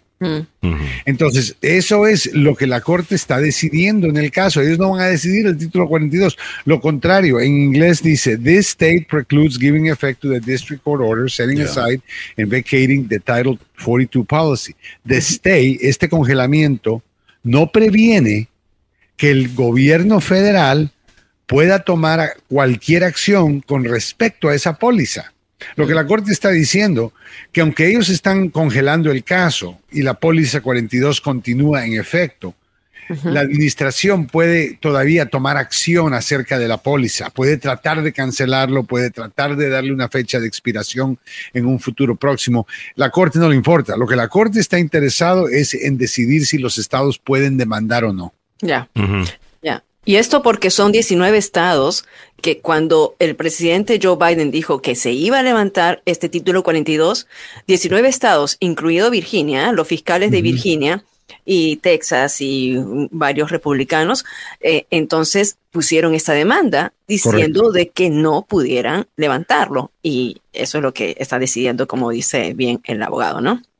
No es tan simple la decisión, es nada más un par de páginas, pero son bien técnicas. La realidad es que la administración no puede utilizar eh, título 42 como una medida de inmigración, aunque tiene el efecto de aliviar el problema en la frontera. Ah, la Corte no quiere que esto continúe mucho tiempo. La administración va a tener que tomar pasos para tratar de cancelar esta póliza de todos modos, pendiente la demanda o no. Ahora esto va a llevarse meses. Yo creo que la apelación no se va a llevar tanto tiempo, pero si la Corte concluye al final que los estados no pueden intervenir, que eso es mi opinión lo que deberían de concluir, entonces eh, yo creo que la demanda se va a terminar rapidísimo y Biden va a poder hacer lo que él quiera. Y esto podría ser, van a escuchar argumentos en febrero y probablemente una decisión en junio. Exactamente, eh, es lo que decía el, el diario capitalino de Washington Post, abogado, que esta es la, la primera decisión, pero podría revisarse en febrero y determinarse en febrero o quizás marzo. O sea, todavía estamos pendientes. No, y la decisión no, tal vez no va a ser publicada hasta en junio, o sea que no necesariamente quiere decir que el, el- pero eso, una vez más, la, la Corte dice en la orden de que el departamento, de- que el gobierno federal tiene el derecho de buscar cómo ah, tomar acción sobre esta póliza, título 42, la póliza que, que está sujeta en corte. Entonces, tienen que mantener lo que el, el status quo, pero pueden tomar acciones nuevas en un futuro que podrían aliviar el problema. Una vez más, el problema no es, y lo que dijo el, el juez Gorsuch, eh, el problema no es la corte, el problema es la póliza. Y la póliza no lo hace la corte, la póliza lo hace el gobierno. La póliza de la administración, la póliza del Congreso, las leyes del Congreso. ¿Dónde está todo eso? Se lo Y está dando de- la Corte Suprema día, que decide claro. quién está entrando y quién está saliendo. Y si además que por fin, abogado, ¿no piensa usted que, que una de las cosas que estábamos hablando sobre este tema es que Biden está haciendo algo muy correcto, en mi opinión, políticamente hablando, que es devolvérsela al Congreso diciéndole, "Ve, hold on a second, eh, Ted Cruz y todos estos senadores y congresistas que están hablando del desastre de la frontera, ustedes son los que tienen que pasar leyes y Ese tienen que darme herramientas para trabajar y ahora tienes un conservador, Neil Gorsuch. Y ahora tienes a un conservador, Neil Gorsuch, básicamente también haciendo ese argumento. Esto no es trabajo de la, de la rama judicial ni de la rama ejecutiva. Realmente Correcto. es cosa de la rama eh, Es legislativa. exclusivo de la rama legislativa el derecho de a lidiar con asilo político. La última ley que el Congreso pasó con relación a asilo político es la ley que le permite a la gente aplicar en cualquier lugar. Mm. Right. O ¿Y- y sea, qué no tal del pueden título pasar una 8? ley- eh, Perdón. ¿Qué tal del título 8, abogado? Porque decían que si el título 42 no funcionaba, igualmente el título 8 va a seguir en vigencia. ¿Qué, qué es el título El 8? título, sí. No sé cuál es el título 8. no El título escuchado. 8 dice que eh, la gente puede ser eh, deportada igualmente y tiene que ser eh, deportada si no tiene un caso de asilo político. Ya. Inmediatamente, si no hay un caso de asilo político, o sea, en, Que en ya la pueden- Bueno, eso, claro, eso sí, pero eso es, eso es, eh, eso es para todo el mundo fuera de asilo político. Así es. Entonces, que Mm. el problema es el asilo político, es donde están viendo la cantidad de gente. So, al final del día, abogado, no es cierto de que todo el mundo está contento hasta cierto punto eh, todos los políticos de Washington de que la Corte Suprema ha mantenido el título 42 porque la realidad del, de la realidad del caso Sí, es que no querían dejar entrar a toda esta gente. O sea, que, pueden haber posturas que se están tomando eh, políticamente calculadas para las bases de cada cual, pero la realidad del caso es que a Biden no le conviene que, que- que dejaran entrar a un montón de personas inmediatamente. O sea, Bueno, Fox eh, News hubiera estado pues, gozando con esas imágenes. Sí, yo estoy escuchando números ayer de hasta 14 mil personas al día. Sí, Wow. señor. O sea, 14 mil personas. ¿Qué van a hacer con día. ellas? ¿Qué van a hacer con ellas? Wow. Ese es mi problema. ¿Qué van a hacer con la gente que Es- está en el momento? que está pasando, las envían para acá eh, cuando llegan a, eh, en Arizona, la gente del Paso, eh, y entonces están enviándolos a diferentes sitios y en este momento ya también el sistema está colapsando, que es el gobierno a través de FEMA está dando fondos para reubicar a estas personas, pero el- en el necesitamos un sistema. Y necesitamos tiempo, un sistema el día de hoy que puede lidiar con las necesidades de hoy. Ahora, No una un pregunta, abogado. que se pasó en el 86. Ajá. Y no es una idea o- original. Escuché a una congresista demócrata eh, hacer este argumento hace un par de semanas atrás y me gustó. Eh, una congresista que eh, representa un distrito fronterizo. Y ella estaba diciendo que el Departamento de Estado debe estar mucho más involucrado eh, en este tema porque lo que necesitamos es también hacer algún un poquito de diplomacia eh, acá porque tenemos que lidiar con el problema. O sea, porque yo no escucho a nadie del gobierno de Biden y si lo están haciendo pues no, no se ha reportado. Hablarle directamente a los países de donde está viniendo la mayor cantidad de estas Alejandro, personas y exigir, y exigir algo, porque nadie se quiere ir de su, pla- de su patria, abogado. Ne- Necesitamos un equipo para que pasen lo que le llaman un Marshall Plan, Ya. donde se pone todo el mundo a trabajar en el problema hands on deck. O sea, necesitamos que el gobierno de cada país, donde, donde la gente se está yendo, participe en cómo lidiar con esto. Ahora, recordémonos que muchos países en Latinoamérica prefieren que la gente se vaya porque mandan más dinero y producen un ingreso al país que no van a producir si se quedan en el país. es. Claro, Así claro. es. Pero ahí es donde Kamala Harris tiene que tomar el, el- el toro por los cuernos. Yo creo que, abogado- Un momento, esto, esto tenemos que arreglarlo, porque si Ah. ustedes siguen llegando, los vamos a seguir sacando y no van a poder sacar el mandar dinero. Abogado, Mm. pero si usted le asigna un caso a un abogado en su firma y el caso no está moviéndose para Moviéndose. adelante, ¿no se lo quita y se lo da a alguien capaz? Bueno, si el problema es el abogado, pero si O la no corte se mete es el usted. problema, ¿O no se mete claro, usted? por supuesto, por supuesto, uno investiga qué está pasando. Exacto. Entonces yo siento de que Biden acá a lo mejor le Pero debe quitar esa responsabilidad a. Kamala Harris, porque Kamala Harris yo no creo que... Bueno, Kamala Harris está fuera del, del- del lugar en esto, creo que es muy Pero tarde. tendría que haber a- a- tendría que haber appointed a alguien más, ¿no? Tendría que haber asignado a alguien Bueno, más. eh, en estos momentos el secretario de Bueno. Seguridad Nacional, Mayor. eh, Alejandro Mayorca, se Pero supone que lo tiene la, batuta. Pero, a él lo destrozaron, a él lo permitieron, a él lo- todo, a él o sea. permitieron que lo pusieran en una esquina Mm. en donde este tipo ha perdido, este señor ha perdido muchísima credibilidad. Los ataques han sido constantes. Ahora lo único que se habla de Alejandro Mayorkas es el intento de los republicanos una vez tomen el control de la. Cámara de hacerle un impeachment. Sí, un encauzamiento. so, ese, ese está, eh, ese ya Está. Pero, débil. ¿qué- pero Tiene qué que va a ser alguien pasar? más.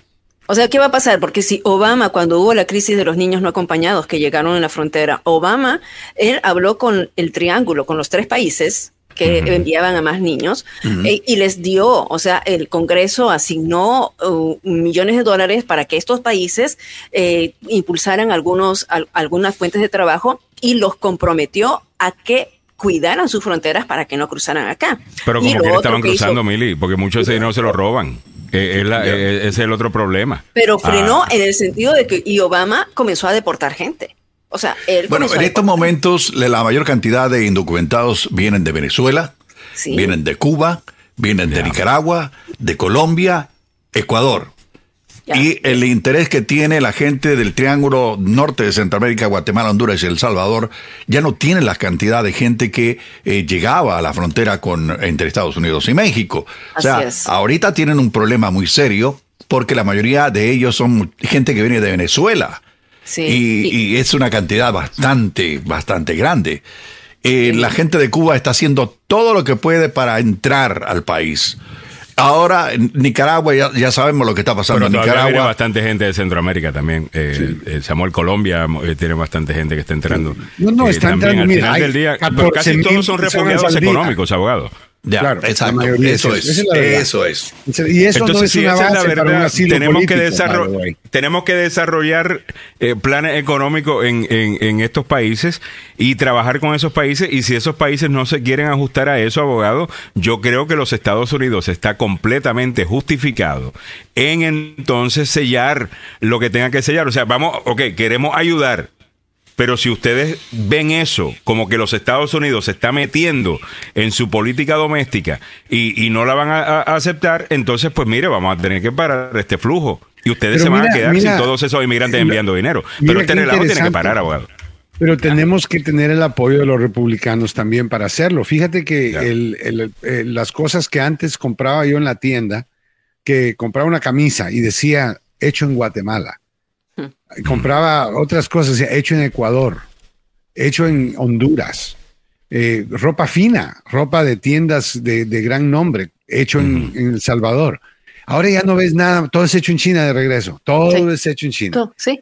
Entonces, ¿cómo nosotros estamos dándole trabajo a los chinos y no le estamos dando trabajo a la gente que está en el sur de nosotros que no tienen otra alternativa más que venir para acá? Ah, sí. Yo creo que eso está cambiando eh, eh, también. Bueno, porque también vienen algunos los, los- los izquierdistas y vienen y se oponen porque dicen, no, no pongan esa fábrica americana Las maquiladoras. eh, a- a- a- allá porque lo que van es a esclavizar y abusar de la gente. Eh, están creando trabajos, o sea, es- Sí, eh, no se peinan ni se hacen rolo, o sea, es increíble. La La, gente maquila- seguirá, Guanaco, Barrera, Barrera, dice, la gente seguirá llegando. Es- estas son las cosas que no se dicen en los medios de comunicación pero que la gente la hable en la calle. Yo escucho este comentario muchísimo. La gente seguirá llegando mientras le estén dando papeles y a los que tenemos muchos años aquí no le den nada. Y abogado, esto es una conversación no constante entre personas que están eh, en el país hace mucho tiempo, que pagaron miles de dólares a un coyote para cruzar, eh, que se la han hecho ellos solitos, eh, sin ningún tipo de, de- de ayuda. Hay cierta cosa que, que dicen, ¿sabes qué? Mira. Esta gente está viniendo porque le están dando casa, le están dando de todo, lo van a Una de, las traer, obviamente. cosas, una de las cosas que tiene mucha razón el guanaco y una de las cosas bien, bien claras es que Estados Unidos es un país atractivo para hacer una vida económica. Ahora, en este momento, lo que bloquea la habilidad de controlar la frontera es que el Congreso, los republicanos en particular, no quieren hablar de la otra parte de la reforma. La otra parte de la reforma es hablar de lo que el guanaco está hablando y es papeles para la gente que tiene 30 años aquí, gente que tiene casas, hijos, nietos. Lo justo, ¿no? Están involucrados en su comunidad, están integrados en nuestra sociedad. Inclusive sabemos esto, sabemos que no podemos deportar a mucha gente cada año.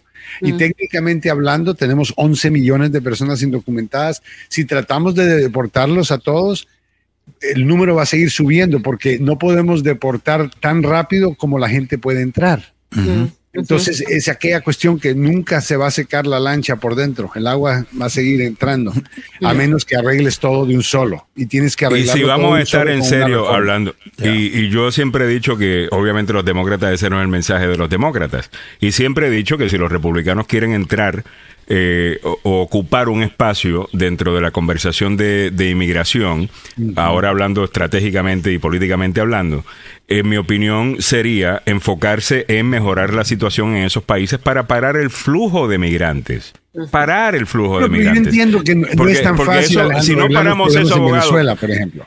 pero Ahorita yo entiendo Venezuela, Venezuela. entiendo Venezuela, Cuba. entiendo Cuba, pero nosotros podríamos, eh, estar- por ejemplo, si pasamos una reforma ahora, y estos datos no se comentan porque no van con la ideología demócrata, pero sí hay muchísima data que dice que después del 87, cuando se pasa la reforma de, de- de Reagan, De Reagan. los, números, los números subieron.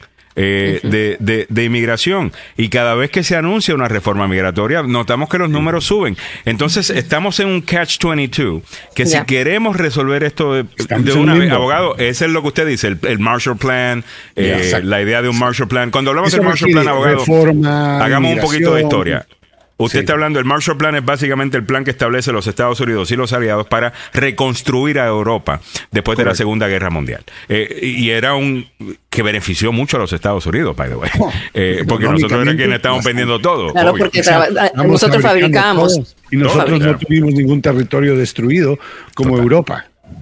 So, a mí me atrae mucho esa idea. Eh, No quizás la idea de, de ir a entregar simplemente dinero y que allá hagan lo que les dé la gana. No es trabajar pero juntos más bien para trabajar resolver juntos, un, correcto. un problema que puede beneficiarle. O sea, yo veo esto, es un comentario, ¿no? Que la gente tal vez no estaba yéndose de Centroamérica tanto porque habían un montón de fábricas que estaban maquilando, eso es lo que le llaman al, al proceso, maquilar. Lo que maquilar es que usted compra el material, por ejemplo, tela, usted la compra de otro país, podría ser China, la tela la dejan en Guatemala, por ejemplo, en Honduras. Ya. La tela la entregan y la fábrica, una pequeña fábrica que tal vez un individuo abre y tiene 20 o 30 empleados, se comprometen a ponerle las etiquetas americanas a toda la ropa y a esencialmente cortar y coser a compañías grandes, compañías como Nordstroms y compañías caras.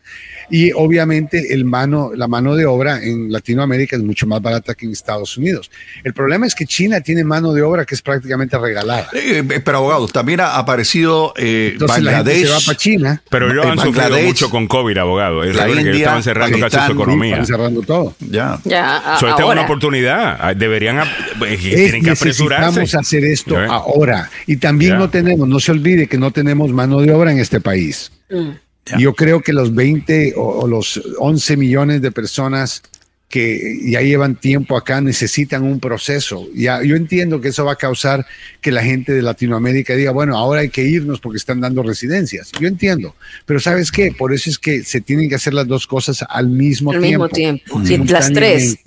Las Tienes tres, abogado, porque en la, frontera. en la frontera, un plan en la frontera y también tener un sistema, un sistema que le diga a las personas en Latinoamérica, no necesitan darle 20 mil dólares a un coyote o 10 mil o lo que sea que le dan. Usted puede hacerlo en la computadora, aplicar y vamos a, hacer, tener un proceso legítimo, algo que funcione y algo que tenga el efecto de crear empleos eh, para personas que no tienen trabajo y también crear trabajadores para compañías que no tienen empleados. Pero O sea- algo ha cambiado, abogado y, y- y- Alejandro. Cuando tú pagabas antes al coyote, el coyote te tenía que dejar pasando el desierto, te tenía que dejar en un punto, ya sea de, de- en San Diego, en Texas, en El Paso, te- era su obligación dejarte en el territorio estadounidense. Ahora se les hace muy fácil a los coyotes porque te dejan en México Ya, y la dice, frontera. entrégate. Ya. Entrégate y ahí te hacen pasar. No, no, Ya. de acuerdo, mire, te- o sea, tenemos que entender, número uno, lo que está pasando en la frontera, pero número dos, necesitamos también un sistema efectivo, un sistema que funcione.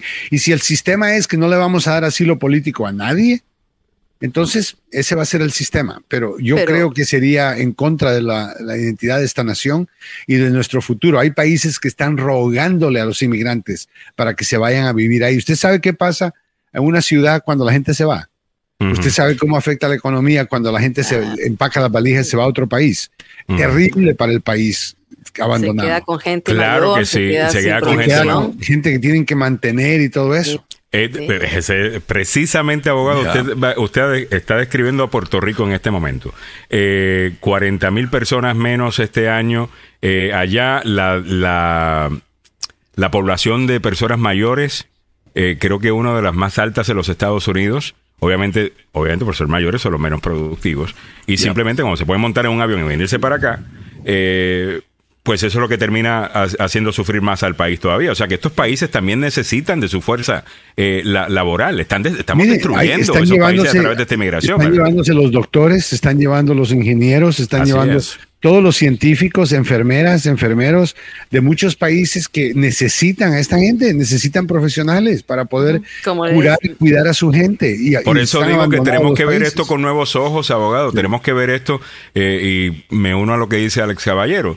Eh, todo el mundo llorando y defendiendo a los que están aquí eh, y eh, a los que Los están que están llegando, llegando. y a los que están aquí por décadas se les muestra el dedo del medio y no se defiende ninguno de los derechos que estos deberían estar en primera fila. Así lo político no es que las pandillas estén sin control en sus países que sufren de violencia o violencia doméstica o que hayan trabajo o no haya trabajo eh, en sus países. Eh, yo añadiría que la, quizás la violencia por las maras, eh, si lo ves como un centro de poder en, una, en una sociedad, yo creo que sí puede ser víctima y, y tienes que asilarte eh, o buscar asilo de, de, de una mara que controla absolutamente todo. En eso, en eso sí estoy de acuerdo. Pero tienes razón desde el punto de vista de que se habla, no sé, quienes manejan este tema hablan solamente con el, entiendo, con el corazón y la empatía y, y la, y la cosa, pero también tenemos que pensar en cómo resolver este problema. Así es. Eh, no es justo que alguien tenga que, que irse de su patria.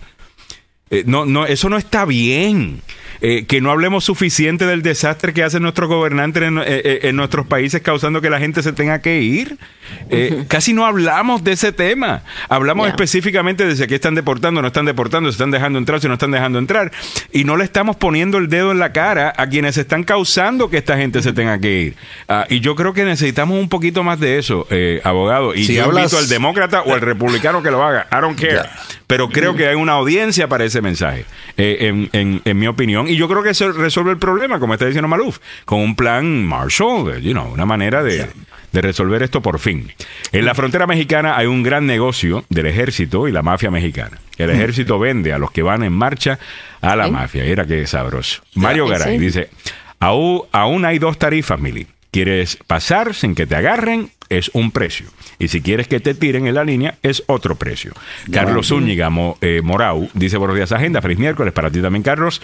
Edith Salazar dice, esperemos que el Congreso tome cartas en el asunto y se redacte un buen sistema de inmigración que sea real y trabaje para la situación que estamos viviendo. Exacto. Y ese es el punto. No podemos usar leyes de 1986 y de antes. Ya. y no pensar que, que- que- y, y- y sorprendernos de que no funciona en el día de hoy, en el año 2023. Es obvio. De- va a haber una cumbre de eh, miembros del Triángulo del Norte. Va a haber eh, una cita en México, bien. Donde va a estar el presidente Joe Biden, el primer ministro de Canadá, Justin Trudeau, y eh, el presidente mexicano. Van a hablar de muchas cosas, incluyendo el problema migratorio. Y es, es obvio que esto se va a dar en eh, los primeros días del mes de enero. El 11 de enero van a estar reunidos allá y dentro de, ¿qué le digo?, la agenda precisamente está el tema migratorio. Van a hablar de otras cosas también, por supuesto.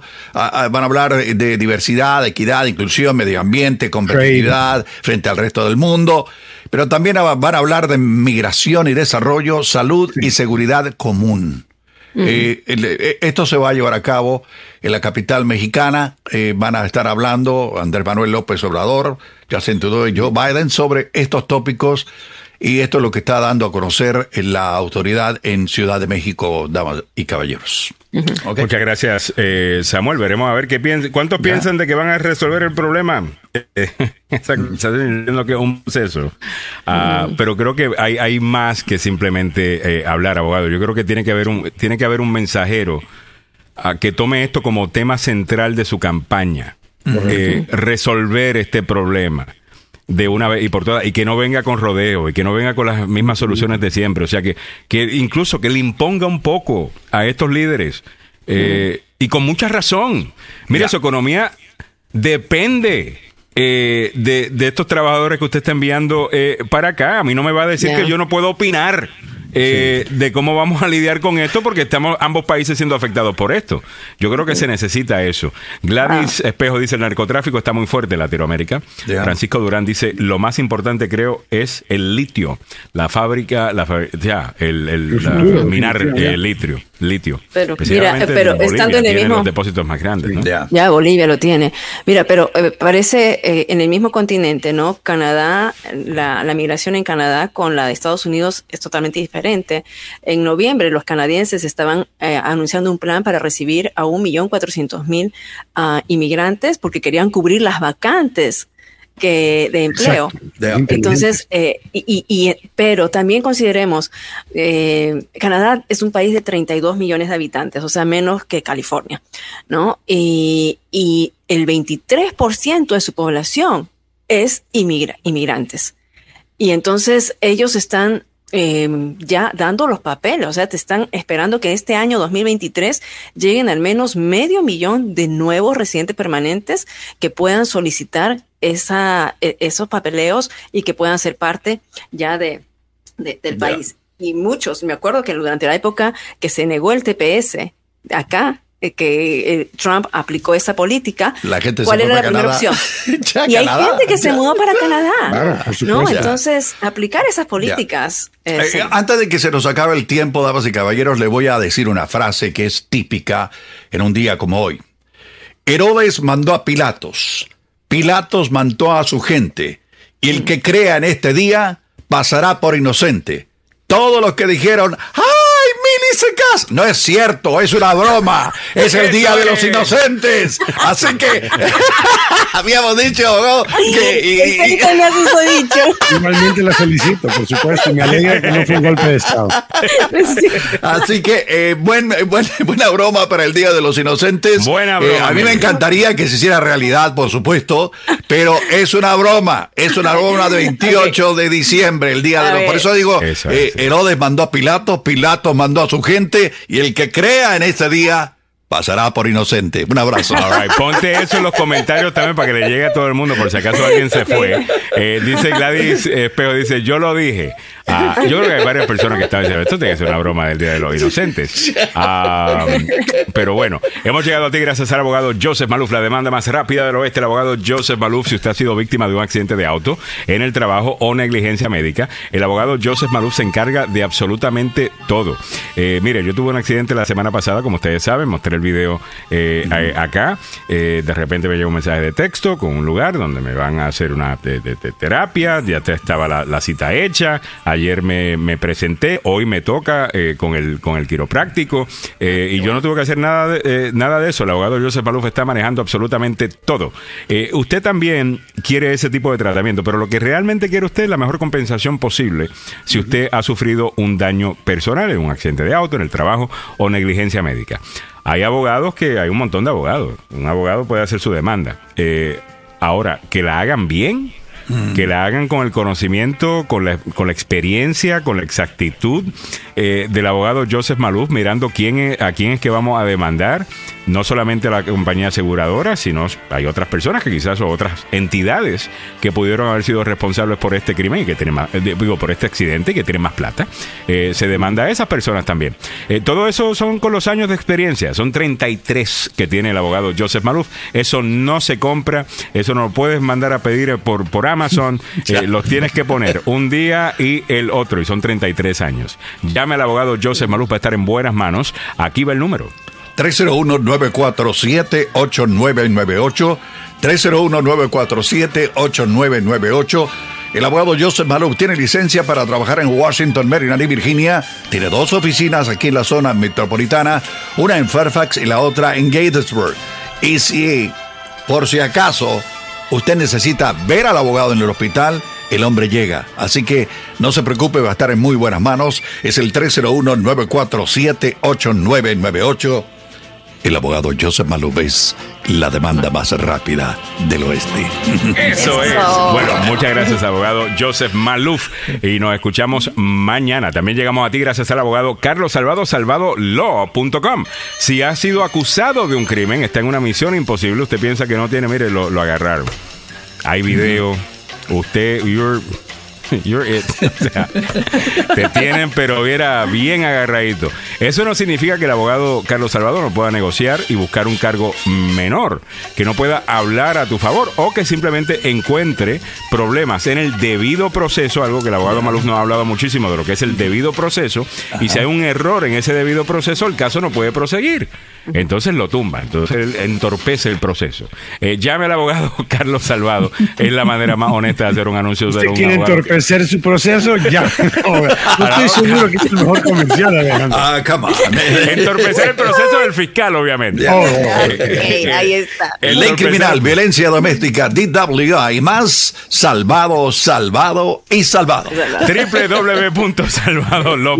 Tiene razón. eso, ¿Quieren entorpecerse? Llama al abogado. No. Entorpecer el proceso del fiscal.